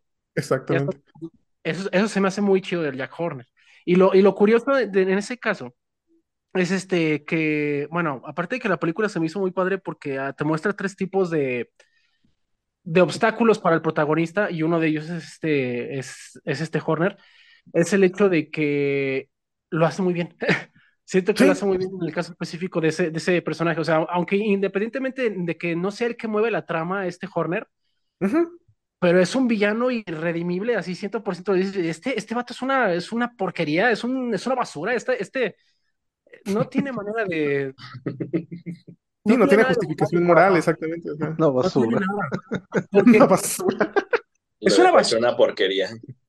Eh, es, queda muy recalcado que además es una, eh, queda muy recalcado que es una basura porque aparte, además de ese personaje, te ponen un villano que sí tiene redención. Que bueno, spoiler, gente, ah, para los que no lo han visto, que es esta Ricitos de Oro. Ella es un villano que aparentemente parece ser como Horner, pero al final ella sí se come, porque ella sí, tiene un código moral. Y es como ese horizonte moral del cual regresa, te fijas, ajá. Entonces es algo muy padre de, de, de, esa película, o sea, que tiene a Horner, que es el irredimible, por el otro lado, totalmente opuesto, está Ricitos de Oro. Y en medio, bueno, ya tenemos otro personaje que es el antagonista. La muerte. Es la muerte. Este, pero bueno, o sea, el punto es que los, esos tres tipos te los manejan bien. Y en el caso específico de Horner, yo siento que le queda muy bien lo de villano irredimible, porque aparte que te lo demuestra con base a sus acciones, te pone el o sea, el lado contrario, que es Ricitos de Oro, que ya sí te dicen, ok, ella sí es redimible, pero como pueden ver, solo ella. Este güey es una basura. Este vato no vale. la, basura, la, basura, la basura pegada del zapato que no te puedes quitar. No, es que no lo ves O sea, al principio dices, está, está curilla el mono, pero. Güey. Sí, no. Curiosamente, es el único, bueno, spoiler alert, es el único antagonista que muere. De hecho, cuando está muriéndose, cuando está derritiendo en la, la madre esa mágica, él mismo dice, ¿qué hice para merecer esto? Y todo se queda como, no mames, dice, pero, o sea, específicamente qué? Como si hubiera una sola cosa en particular que hubiera causado eso y no todas sus pinches acciones. Exactamente. Es, muy divertido. Y te digo, es, muy caricaturesco por, por el tono de la película. En una escena donde supuestamente le va a disparar al, al, perrito que está ayudando al gato con botas. Y el mismo grillo dice, no mames, ¿a poco le vas a disparar a un cachorrita? Y el güey dice, sí, en la cara, observa. Pero también da mucho del, del, o sea, el dispararle era suficientemente malo. Y el güey le pone, sí, y aparte va a ser en la cara. Entonces ahí vas viendo como que el güey no solo no se conforma con el mal que le adjudiquen, sino que va un paso más allá. Ajá, o sea, es único, este... No tiene, sí, o sea, es cínico y moral, no tiene valores, no tiene valores, este, o sea, no, Es muy buen personaje. Otro que se me ocurre de ese tipo, bueno, que ya yéndonos a una narrativa un poco más seria, bueno, y bueno, no sé si ustedes me pueden corregir ahí, chavos. Es este Thanos. Yo siento que Thanos, o sea, independientemente de todas las fallos que tiene Marvel, este, siento que Thanos este, es un villano irredimible, que de cierto modo está bien construido por el hecho de simplemente está haciendo genocidio universal. Y piensa que esa es la solución a todo. O sea, ponle, sí, de cierto modo entiendo el punto de Thanos de decir que, pues sí, ayudaría, es la manera fácil como para darle solución temporal a las cosas, pero viéndolo del lado moral, es la cosa más basura que te puedes encontrar. O sea, e-, ese vato, incluso aunque tienes el antecedente de que asesinó a la mitad del universo. O sea, como el eso no, no, no tiene manera de, de, redimirse ni tiene ningún acto que le pueda conceder el perdón después de todo eso. Yo siento que por lo mismo es un villano irredimible, pero no sé ustedes cómo lo vean o, o si Creo que en cierta forma también por eso precisamente pusieron que... Creo que sí, ¿no? Porque si te fijas en, en eh, ¿cuál fue la primera? Infinity Wars, ¿no? Donde mata a todos con el snap, ¿no? Fijas, lo que tratan de dar a entender es que trataron de derrotar o de... Sí, o sea, de... Realmente nunca tratan de como razonar con él, decirle, no, Thanos, no, no mames, ¿no? Este, y creo que parte de eso es porque él tiene como un idealismo, ¿no? O sea, en cierta forma, él no se considera malévolo. De hecho, nadie que, nadie que sea malévolo se considera malévolo, eso es, eh, esa parte. Pero lo que trato de entender es que él lo ve no por el lado de, de hacer mal por mal, sino hacer mal por el bien, por un bien que según bien mayor. el universo necesitaba. Ajá. Un bien mayor, ajá. Eso está un poquito comparable con, por ejemplo, en Watchmen, eh, el, el, personaje de Osimandias. Ay, Osimandias. Sí, Osimandias, ¿verdad? Sí, sí, sí, sí, El malo malo, Osimandias. Ajá. Este, él, no era, Osimandias era quien admiraba, él era, ¿cómo se llamaba? Bueno, Batman de, Batman de Watchmen, básicamente. Este, el, el, este, Oldman. Ajá, el Old. No, no, no, no, no, Oldman es eh, el otro Batman. Rorschach. Es que eh, hay dos Batman, el Batman tecnológico y el Batman planeador que derrota toda la Liga de la Justicia. Rorschach. Ah, Rorschach, no, es... demonio, ¿cómo se llama este cabrón güero? Pues sí, eso es Ozymandias. Sí, eso. ¿Es Ozymandias? Sí, Creo que es Ozymandias, ¿verdad? sí, Ah, mira Ozymandias, precisamente por eso estamos mal. Así, perdón. Es Ozymandias. Ah, y si no es, no me importa. El punto es que él crea un conflicto donde libera un montón de armas nucleares para inculpar a, al la- profesor a los- Manhattan, doctor Manhattan, Doctor Manhattan. ajá. y ahí mismo le dicen, mataste a millones. Y él dice, sí, para salvar a billones.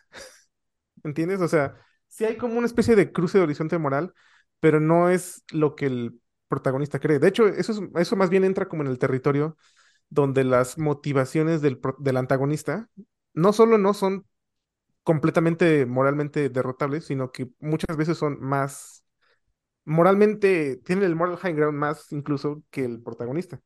Porque el protagonista quiere verlo muy en el sentido de, no, todos podemos abrazarnos y cantar con Pero a veces el antagonista es alguien que dice, no, güey, realísticamente eso no puede pasar. Algunos tienen que morir y entonces muchos se pueden salvar, ¿no? Eso es algo completamente diferente. Y siento que Thanos entra un poco en ese campo, al menos en su discurso original, porque él decía que la, el universo no puede existir tal cual como era, tenía que Ah. niches, ¿no? Porque si te fijas, no mata a todos, mata a la mitad. Exacto. Entonces, si matara a todos, entonces ahí sí sería como completamente irredimible. Sí, es que justamente el, el que le- estos dos Thanos y, y Ozymandias caen en otro tipo de personaje, en otro tropo, en arca- o sea, otro arquetipo, que se llama el villano idealista, o, el Mm. dominado, o el cruzado, o el dominado por un ideal, que es exactamente el mismo tipo de arquetipo que tiene el padre Pucci. O sea, los tres Ah, son idénticos en ese Sí, sentido sí. porque ahí no es que estén haciendo cosas, las cosas horribles que hacen, a fin de cuentas, sí buscan un bien, a lo mejor un bien retorcido, pero un bien para la población. En el caso de Pucci, pues es eh, hacer un mundo perfecto donde no existan ciertas cosas. En el caso de Thanos es que los planetas reverdezcan y vuelvan a crecer y que puedan ser sos- sostenibles otra vez. Y en el caso de Ozymandias es lograr una paz universal. Y los tres son objetivos loables, aunque van por un mal camino, ¿no? O sea, un mal camino que implica destrucción y muerte de muchísimas personas, pero a fin de cuentas eh, están tomando un atajo, porque un, un personaje bueno, un, un héroe, buscaría que el planeta sustentable a través del diálogo y de los abrazos y del... y eso tomaría 400 años, ¿no? Y Thanos lo logra en 20 segundos. ¿Sabes quién? Bueno, partic- particularmente a ti, Sergio, y a ti, Pedro, les voy a plantear algo, porque siento que eso a lo mejor ustedes me lo pueden decir mejor que son fans de Warcraft. ¿Consideran ustedes Arthas como un héroe irredimible? No. A- bueno, a Lich King en este caso. Ah, Lich King. Ah, ok. ¿Considera No. que estoy pensando que él mató a su propio padre y que mató a, a Luther, ¿sí eres el Luther? Ujú, A su maestro. Ajá. Su maestro. Y son muchas cosas de las cuales no puedes como decir, ah, ya, soy del bueno, ¿no? Mató a su padre. No creo que puedas volver de eso. Y sobre todo la manera que la mató y por la, por la razón que la mató. ¿Lo Mm, consideras así o...? Yo creo que sí, sí es irredimible.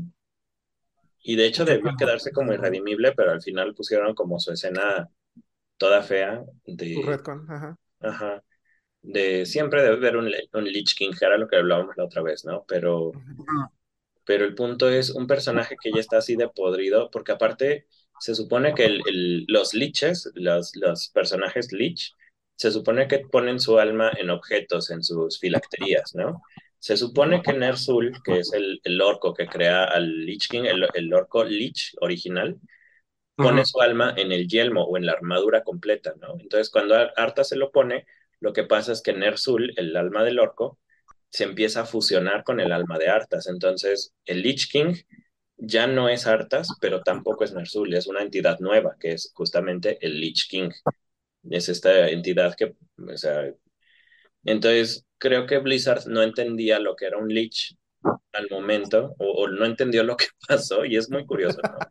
Lo que pasó con su propio personaje, que cuando lo derrotas es como sale el alma de Artas y eso no puede pasar porque el alma de Artas ya estaba fusionada con la de Exactamente. Entonces, Artas por sí mismo eh, es un personaje, de hecho es un personaje muy, muy curioso en, en cuanto a estructura, porque Artas es un villano que sí logra su objetivo, que es volverse el Lich King. Artas, en el momento en que se pone el yelmo, muere o desaparece como Artas y se transforma o evoluciona en, otro personaje. Entonces, sí, creo que sí es un personaje irredimible, Artas por sí mismo.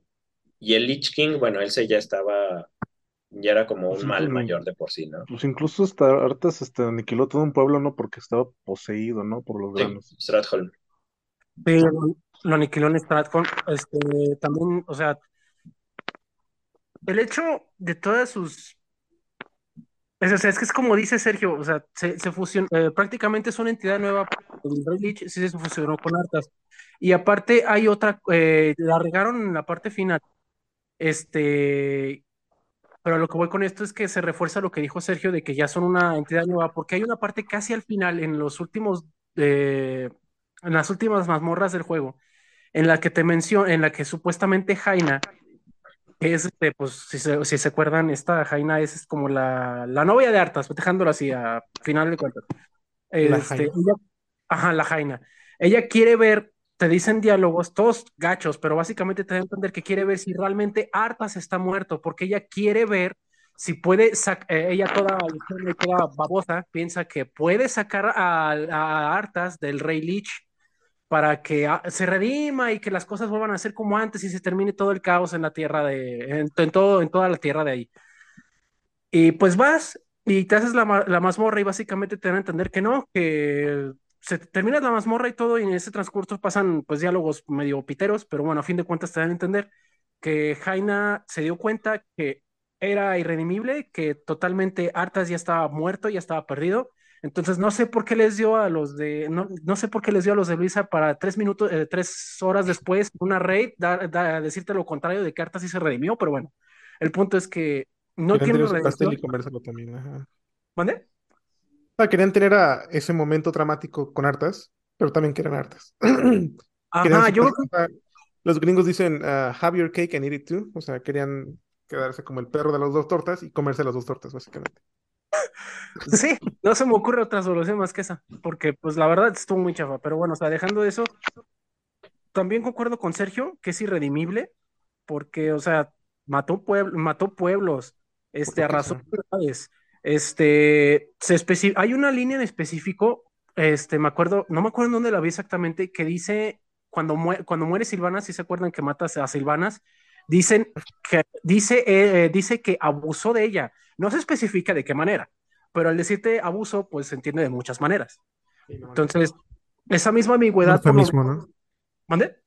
Como un eufemismo para decir que algo más feo pasó, ¿no? Ah, pasaron muchas cosas. Entonces, este, y al ver a Silvanas cómo queda toda trastornada, pues dices tú, ok, le fue de, la, de las nalgas, porque este vato le hizo algo, nunca te especifican qué, pero volvemos a lo mismo. Abusa de ella, está muy ambiguo, pero por lo mismo se interpreta de muchas maneras. Puede ser tan enfermo como tú quieras entenderlo. Entonces, yo voy por esa vertiente porque es hartas, este, por todo lo que hizo. Entonces, quiero pensar que hizo lo más perversísimo del mundo que te puedas imaginar con ella. Este, luego, aparte su cinemática de la expansión de Breath of the Lich King que le decía Sergio antes de que iniciáramos el podcast, este, te, te dan a entender el peso de, de las acciones de hartas actuales con todo lo que le dijo su padre que tenía que llegar a ser y te lo ponen en un contraste en que las dos cosas, lo que está demostrando en ese momento como Rey Lich y lo que su padre eh, quería que su hijo aspirara a ser, chocan y coinciden. Queda muy bien, porque hay una parte en la que te dice, eh, en, que te dicen en la cinemática, y yo sé que vas a, eh, que vas a mostrar prudencia con tu gran poder. Y ahí es cuando despierta a todos los muertos del, de, la, de la corona de hielo de Ice Crown y despierta al dragón muerto, de, eh, al dragón muerto sin dragosa. O sea, te das cuenta de la escala de daño que tiene, de la escala de poder que tiene Artas, el, daño que puede causar, el daño que causó y todavía los estragos que se causan este, por su culpa, porque hay ciudades que incluso a pesar de que él ya no está ahí, sufren todavía las consecuencias de lo que él hizo en el pasado. O sea, para mí, por todo eso es irredimible, Artas. sí, para mí también. O sea, es que justamente por eso nos da tanto coraje el final de Wrath of the Lich King, porque son, son 20 segundos feos de que, papá, este... Goberné bien. Ajá, sí, algo así como... Hice bien mi trabajo y, el, y sale el fantasma del papá, quién sabe dónde, porque se supone que la espada que tiene Frostmourne se come las almas. O sea, no es que las guarde, no es una cajita para almas, es una devoradora de almas, ¿no? Entonces, cuando matan a Arta, se rompe Frost y se ve que salen un montón de almas. Es como, ah, pero bueno. Este, por eso te digo, yo creo que no entendían, los escritores originales de Artas no son los mismos escritores que escribieron esa escena en particular, porque son como, son cosas tan, tan flagrantemente ignorantes del personaje de Artas que es como, ah, bueno, pues quién sabe, ¿no? Este... Es que estoy pensando, bueno, mm. perdón, acaba de tu punto. Sí, no, entonces eso, pues lo que, las cosas que estaba diciendo Pedro, dije, sí, sí es cierto. Porque, por ejemplo, en, en Ice Crown, eh, bueno, en todo el continente norte, cuando llegas ves que Arthas revive gigantes, quién sabe de dónde, pero aparte experimenta con esos gigantes. De hecho, las abominaciones, que son la unidad de Warcraft, si mal no recuerdo, las inventa Arthas. O no es cierto, no las inventa Arthas, las inventan los necromantes, pero este, bajo órdenes de de Kel'Thuzad, que es un, otro de los necromantes, pero ese Kel'Thuzad después se pone a órdenes de Artas y Artas dice, ah, qué chido, uno que es igual que yo, ¿no? Entonces, es, de hecho, Kel'Thuzad es su, su lugarteniente. Ajá. Entonces, pues sí, sí está. Y como dice Pedro, toda la, toda la destrucción que deja en todos lados, eso, si llegas a, regiones que se llaman las tierras de la peste eh, este y oeste, porque son dos regiones completas que tenían un nombre antes, pero quedaron todas desbaratadas y están todas llenas de muertos vivientes, entonces. La cicatriz muerta también, que divide por mitad la ciudad de los elfos, o sea, se extiende desde el inicio de la ciudad de los elfos hasta la siguiente zona. Este, y es un camino así enorme, es como si fuera un río, pero en vez de tener agua es una pinche plasta de pura porquería y llena de muertos, o sea, y por ahí pasó hartas. O sea, sí, Sí, irredimible, definitivamente. Estaba pensando que, de hecho, hace poco, eh, con el ejercicio que hicimos de, de prestar nuestros mundos o de nuestras historias a otros, entre nosotros, Pedrito precisamente creó un personaje que era moralmente irredimible, que precisamente cuando los personajes se dieron cuenta de ello, no tuvieron más opción que darle cuello. El troll, Ajá, el troll precisamente. Es un troll que en un punto tratan de abogar a su razón, a, la unidad que iba a causar, porque estaban reuniendo un ejército precisamente. Pedro toma eso, pero también toma el aspecto donde este mono no tenía una forma de, no tenía un cheat, como quien dice, no tiene una forma de detenerse de sus propios impulsos y de sus propias, como quien dice, sus propios prejuicios en este caso, porque fue precisamente por no poder limitarse a matar a un personaje con lo que su raza tenía problemas, que tuvieron que pues, decomisionarlo, digamos, desactivarlo para, para los niños que están aquí escuchando. Y es que eso, o sea, lo ves en la realidad, o sea, hay, hay, gente que por más que quieras que te caiga bien, o sea, es algo muy sencillo, a lo mejor la comparación no es como tan exacta, pero o sea, mi punto es que todos tenemos una persona que si no lo odiamos, por lo menos nos cae mal y decimos, es que este güey no, definitivamente este güey no lo tolero, o sea, no, no puedo con él. Es lo mismo acá, o sea, simplemente darles el concepto que no todos van a darse peluches y abrazarse y darse de besitos porque es una historia, o sea, no, todos tienen a alguien que les caga la madre. Entonces, pues, así de fácil. Sencillo. eso, ¿no? O sea, me imagino que eso debe haber cruzado tu mente, ¿no? De que en algún punto, ¿no? De que no había forma de, de que este güey se convenciera, ¿no? O sea, que realistamente tú dijiste, nah, eso se siente como irrealista. Exactamente. Y hacerlo como un berserco, o sea, dijiste, no, va a llevar sus acciones hasta las últimas consecuencias. Y ahí es donde están los personajes irredimibles. Ahora, tengo una pregunta que estaba rondando mi cabeza desde hace rato, pero ya encontré las palabras. Eh, ¿Es diferente un personaje más allá de la redención que una encarnación del mal? Yo digo que sí, ¿no? Porque es diferente tener, por ejemplo, un Drácula, como el Drácula Bram Stoker, el vampiro más cercano al mitológico, antes, bueno, ya literario, pues, pero que es, eh, pues solo es, es maligno, pues, pero, pero no es como que se hubiera convertido de un ser mm. humano De ese es que, de hecho, no. Eh, De hecho, si existe un. Él es, él es la, la- él pertenece a la otra parte de la dualidad, o sea, eh, dentro del mal.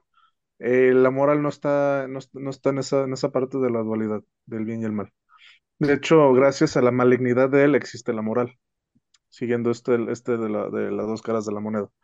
Él no, no, no puede redimirse porque no, no, no es alguien que era moral desde un inicio. Porque eh, hablando del Drácula de Castlevania, por ejemplo, él es una manifestación del mal física en la tierra. O sea, lo, lo que el diablo es este para, digamos, en el, en el mundo etéreo, por así decirlo, Drácula es en la tierra. No es, no es bueno. O sea, no, él, él nada más llega a, pues, a a ejecutar el mal.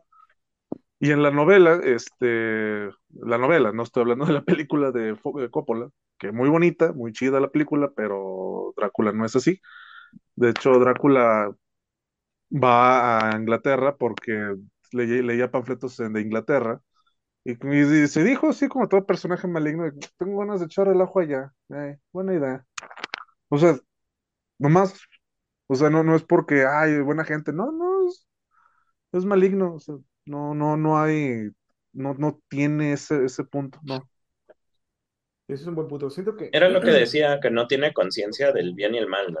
No, es que es el mal nada más, o sea, donde él pasa es el mal, no, no hay, eh, es- es- él, él es, representa ese lado de la moneda, o sea, no puede atravesar el otro lado, o sea, porque él existe, la moral existe, no porque la practico, porque la tuvo, o porque no, no, es él simplemente la el otro lado de la balanza, el otro lado de la moneda. Por lo que estoy leyendo, este tropo de Más allá de la redención es más específicamente para personajes que comenzaron siendo humanos, pero que a lo mejor precisamente por sus acciones se convirtieron en monstruos, pero monstruos morales incluso, ¿no? Estoy pensando, por ejemplo, en este tropo, muchos de hecho incluyen a Dio, que Dio comenzó siendo, pues sí, digamos malévolo, pero malévolo en un nivel humano. Pero hay un punto donde Dio mismo dice, ¿sabes qué? Hasta aquí llegó mi humanidad.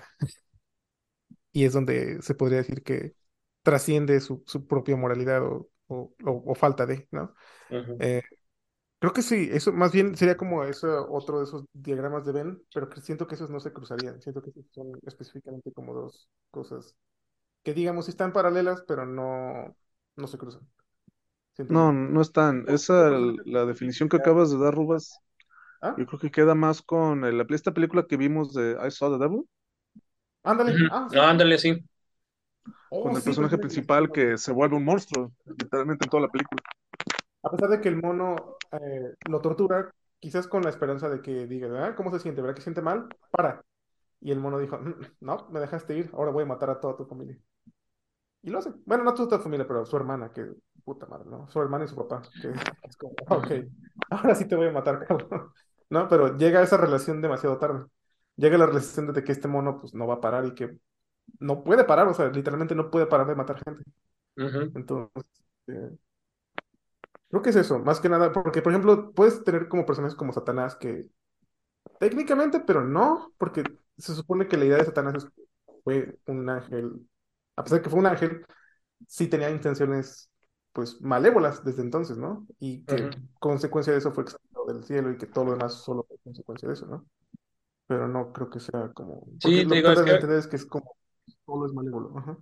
Sí, pues que según yo, sí, sí es diferente cuando, cuando una persona, un personaje ya nace malo y, y, y muy malo, digamos, a cuando se van corrompiendo lentamente, porque creo que el tropo este en, en específico es esta historia de corrupción y cómo esta corrupción acaba eh, destruyendo la, la parte humana del, del personaje.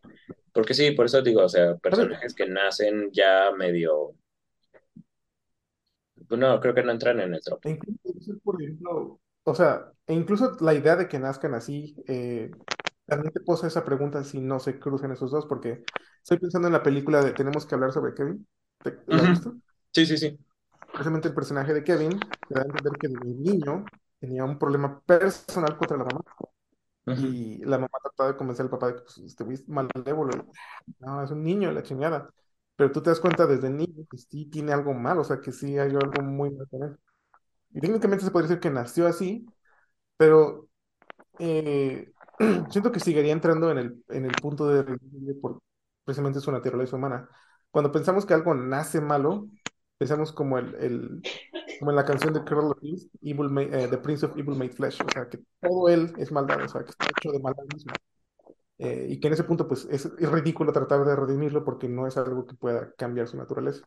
Eh, mientras que en el personaje redimible, en teoría, comenzó siendo como una especie de neutral moral y que se fue yendo a un punto en donde al haber cruzado ya no puede volver al otro lado, ¿no? Creo.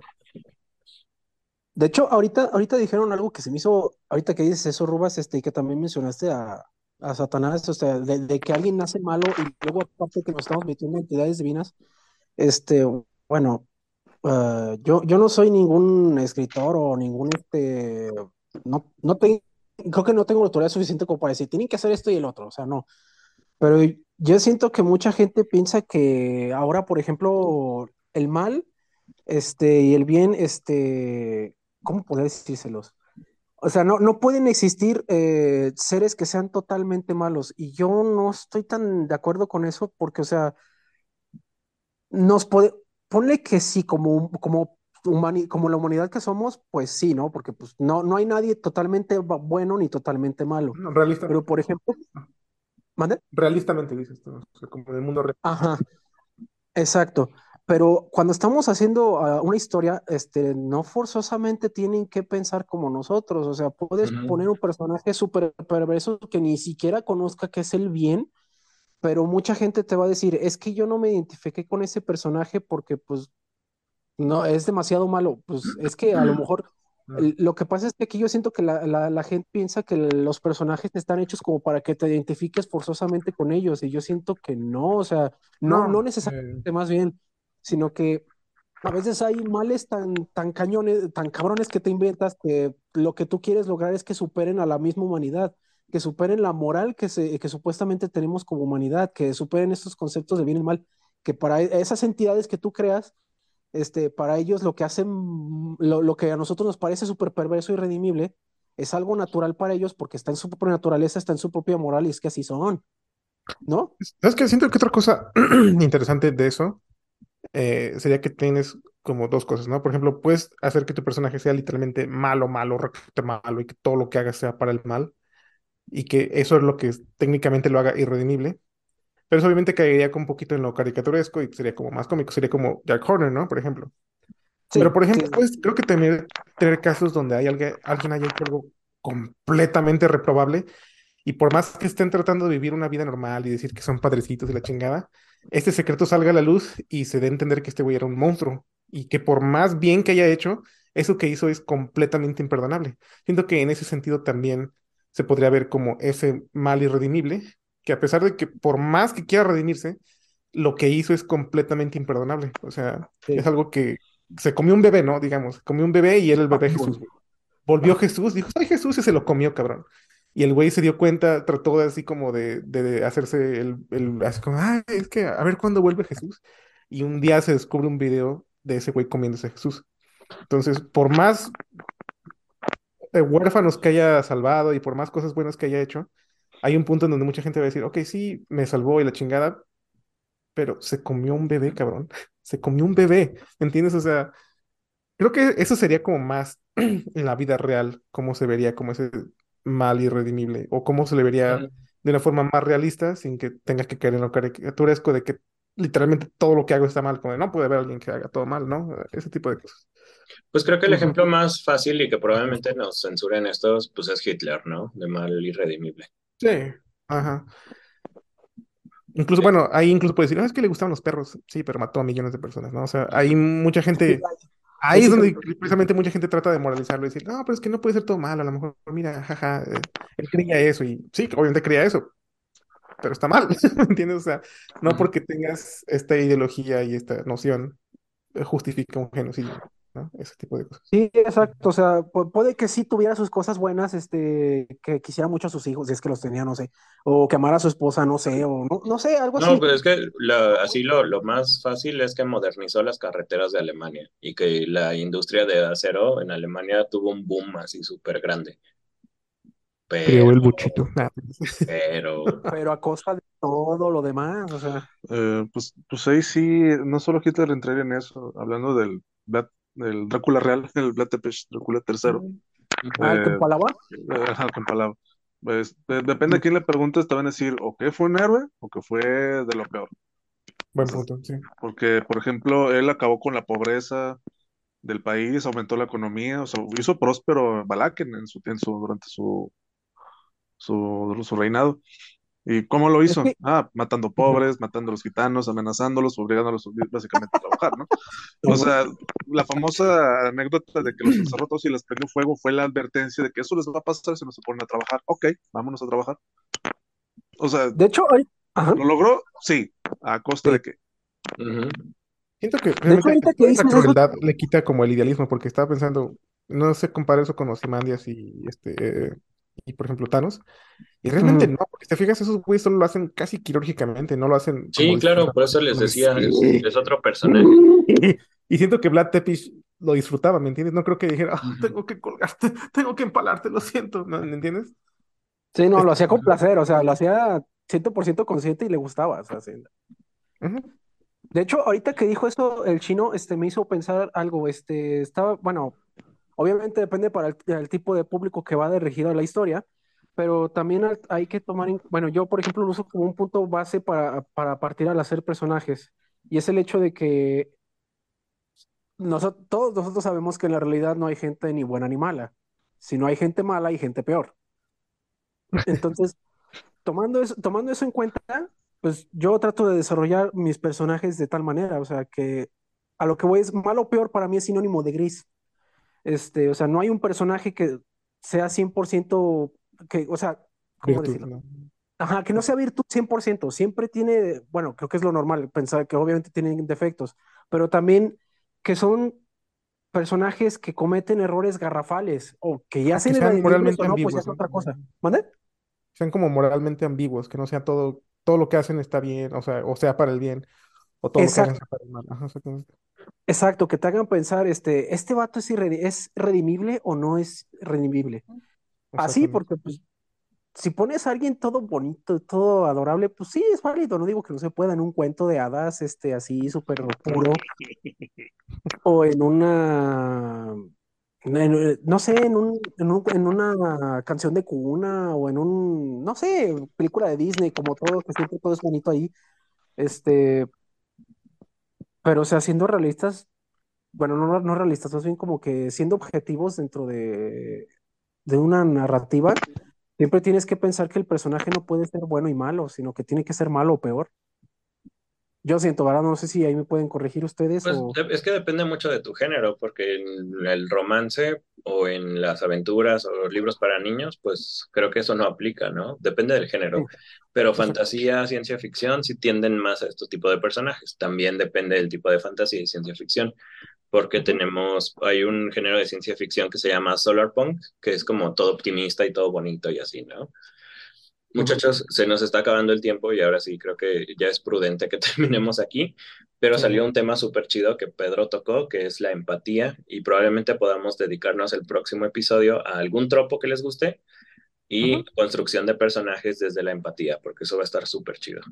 Bueno, buenas noches y muchas gracias por acompañarme a hacer esta cosa gigantesca, que va a durar como cuatro horas. Gracias por invitarme. Gracias. Gracias. Hasta luego. Nos vemos, muchachos. Bye.